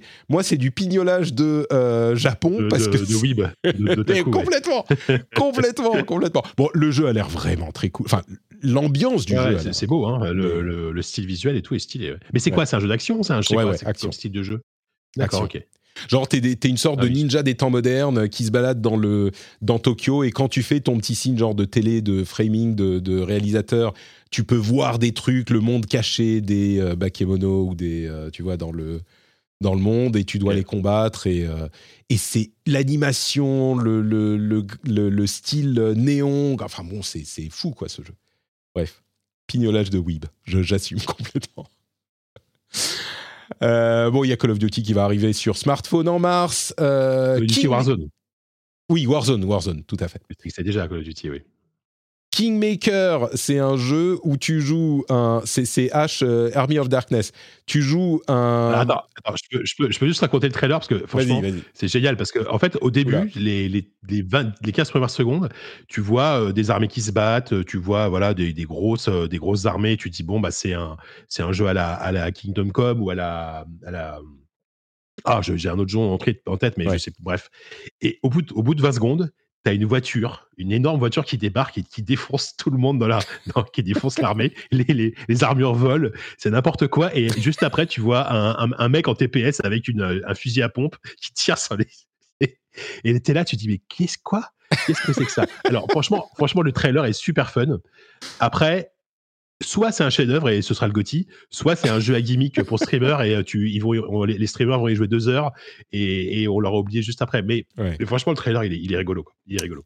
Et, et tu sais, le titre Kingmaker, c'est genre, est-ce que tu, l'idée, c'est vraiment, tu es un euh, soldat moderne avec ton armement moderne, et donc tu vas essayer vraiment euh, stratégiquement d'influencer les conflits euh, médiévaux dans un, dans un jeu de stratégie intéressant.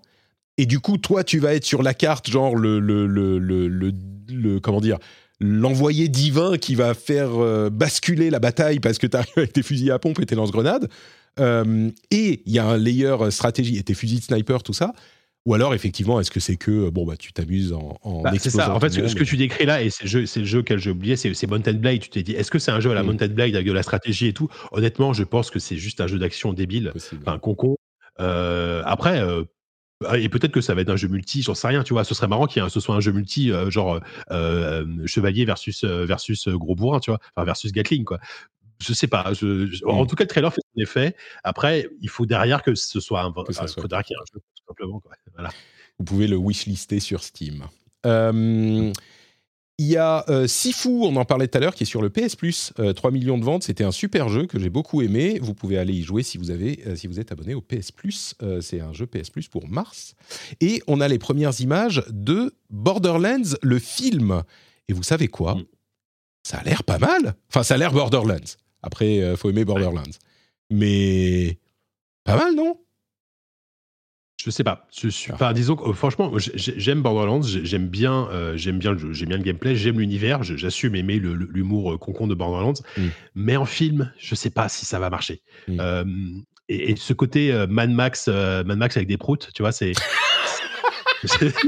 Bah, c'est un peu ça, hein. Enfin, c'est l'impression. Et en fait, ce qui me fait peur, c'est ça. En fait, voilà ce qu'on va travers, c'est par les, par les producteurs de Uncharted et Venom, Ouais. qui sont quand même pas non Ouais, plus ouais. des chefs-d'œuvre, tu vois. Et de Spider-Man, bon, ok, pourquoi pas. Donc, je vraiment, je et bon, il y a Jamie Lee Curtis que j'aime bien, il y a Kate Blanchett, ok, le casting est sympa, mais euh, au mieux, ce sera un truc concon et un peu, un peu défouloir, ce, qui ce qui de toute façon ce qui est, ce qui est, ce qui est déjà Borderlands. hein. Euh, au pire, ce sera. Mais ça, en tout cas, il y y a bon, l'air d'avoir de la production, il y a a l'air d'avoir de la prod. hein. Ça a l'air, euh, ça a pas l'air d'être un nanar en termes de, de moyens techniques, en tout cas. Ouais. Bon, voilà. Ce que, ce que je dirais, je rectifierais un petit peu mon. Bon, ça a l'air très Borderlands, mais graphiquement, euh, ils, ils ont l'air d'y avoir mis les moyens pour que ça ressemble à quelque chose. Euh, tu vois ça, Oui, c'est oui. pas, ça fait pas cheap quoi. Ça fait, ça ressemble à Borderlands. Donc euh, bon. Mais pour le coup, ouais, ça, ça- a l'air assez fidèle. Ouais. Ce sera à voir. Euh, Google a euh, publié un projet de recherche euh, sur lequel j'ai pas trop d'informations, mais ça a l'air d'être un petit peu le générateur d'IA de jeux vidéo complets, quoi. Ça s'appelle Genie, G-E-N-I-E, et c'est un truc genre juste de recherche. Et je sais pas, c'est, personne n'en a parlé parce que c'est un papier hyper euh, obtus, euh, abscon, Ouais, ouais, ouais. mais bon, je voulais le mentionner. fait par un, par, un, par un technobro sur Twitter. euh, Ouais, c'est ça. ça à rien, Et- en fait. Et Non, quand mais- tu trouves, quand tu trouves le papier de Ginny, c'est vraiment un truc de recherche. Donc je sais pas si, bref, c'est de vrai- si si si c'est le début des jeux vidéo créés par. tu vois, on n'a pas besoin des ça 20 va 000 arriver à un moment donné. employés. euh, que- Attention, Patrick. Oh là là. Oh là là. Il y a Google, il y a Ginny. Regarde comme ça a l'air bien. Ce qu'ils ce Voilà, créent peut là comme jeu. Il y a Alors, des plateformes, moment, il y a des pixels. euh, Ouais, voilà. ça va être parfait. 2D C'est un truc en 2D moche. C'est un jeu en 2D moche. euh. Bon, je suis pas sûr que ce soit le nouveau Céleste non plus. Quoi. Ouh, on n'y est pas encore. Merci Vika d'être resté avec moi pendant si longtemps et de m'avoir aidé à, à- à évacuer un petit peu mes frustrations et à casser des pelles. Euh, où peut-on te retrouver Dis-moi tout. Oula, mais merde Mais t'aurais dû me dire qu'il était déjà à Ouais, 2 heures. Non, mais c'est bon, t'inquiète. Bah, on- T'inquiète, ouais, c'est bon. Euh, où est-ce qu'on va Comme d'habitude, enfin comme d'habitude, euh, oui, c'est sur le podcast ZQSD, euh, un nouveau numéro qu'on enregistre euh, bientôt, j'espère, parce que là, comme j'étais en vacances et tout, on n'a pas eu le temps d'enregistrer. Dans, dans le dernier numéro, qu'est-ce que je sais même plus de quoi on parle. Bah, je crois que j'en ai déjà parlé, on, on s'en fout. Et, et voilà, et vous pouvez- J'aurais des conseils à te donner au niveau marketing. Tu vends pas super bien ton, ton, non, non, non, je, hein. je- le vends, je le vends très très bien. Non, si, tiens, eh, eh, écoutez-le parce que forcément, comme ça hors série, une interview, ça, fait un peu moins d'audience que le numéro classique, mais on a, j'ai interviewé euh, il y a pas très longtemps Peter Line, qui est un monsieur qui fait euh, de la curation et qui est euh, de musique de jeux vidéo en France, et via, via un podcast et avant une newsletter, il est très intéressant. Donc, on a parlé musique de jeux vidéo pendant une heure. C'est une interview qui est sortie bah, juste avant notre numéro classique et, et voilà. Donc, euh, donc voilà. Et le prochain numéro, je pense que euh, parce que figure-toi que je vais aller, je vais assister à la cérémonie des Pégases la semaine prochaine. J'ai mon Oh. accréditation. Et je- donc je vais mettre un costard et j'y vais avec Kevin en plus. Donc on va essayer de faire un petit débrief. euh, je pense qu'on va parler des Pégases et de probablement faire des interviews sur place. Donc je pense que le prochain numéro, je parlerai des Pégases. Magnifique. Merci Jika. Pour ma part, vous savez, c'est notre Patrick un petit peu partout. Vous avez notrepatrick.com pour les liens. Enfin bref, vous connaissez patreon.com slash rdvjeux. Euh, on verra si je suis là, si on est là la semaine prochaine. A priori, oui, hein, Jika. On a pris rendez-vous, euh, on a réservé la tout table, eh, tout ça. franchement, même si t'es pas là, moi j'y serai. Je fais un podcast tout Très seul, c'est pas grave. et voilà. Super. Merci à tous. On se donne rendez-vous très vite. Bisous. Ciao.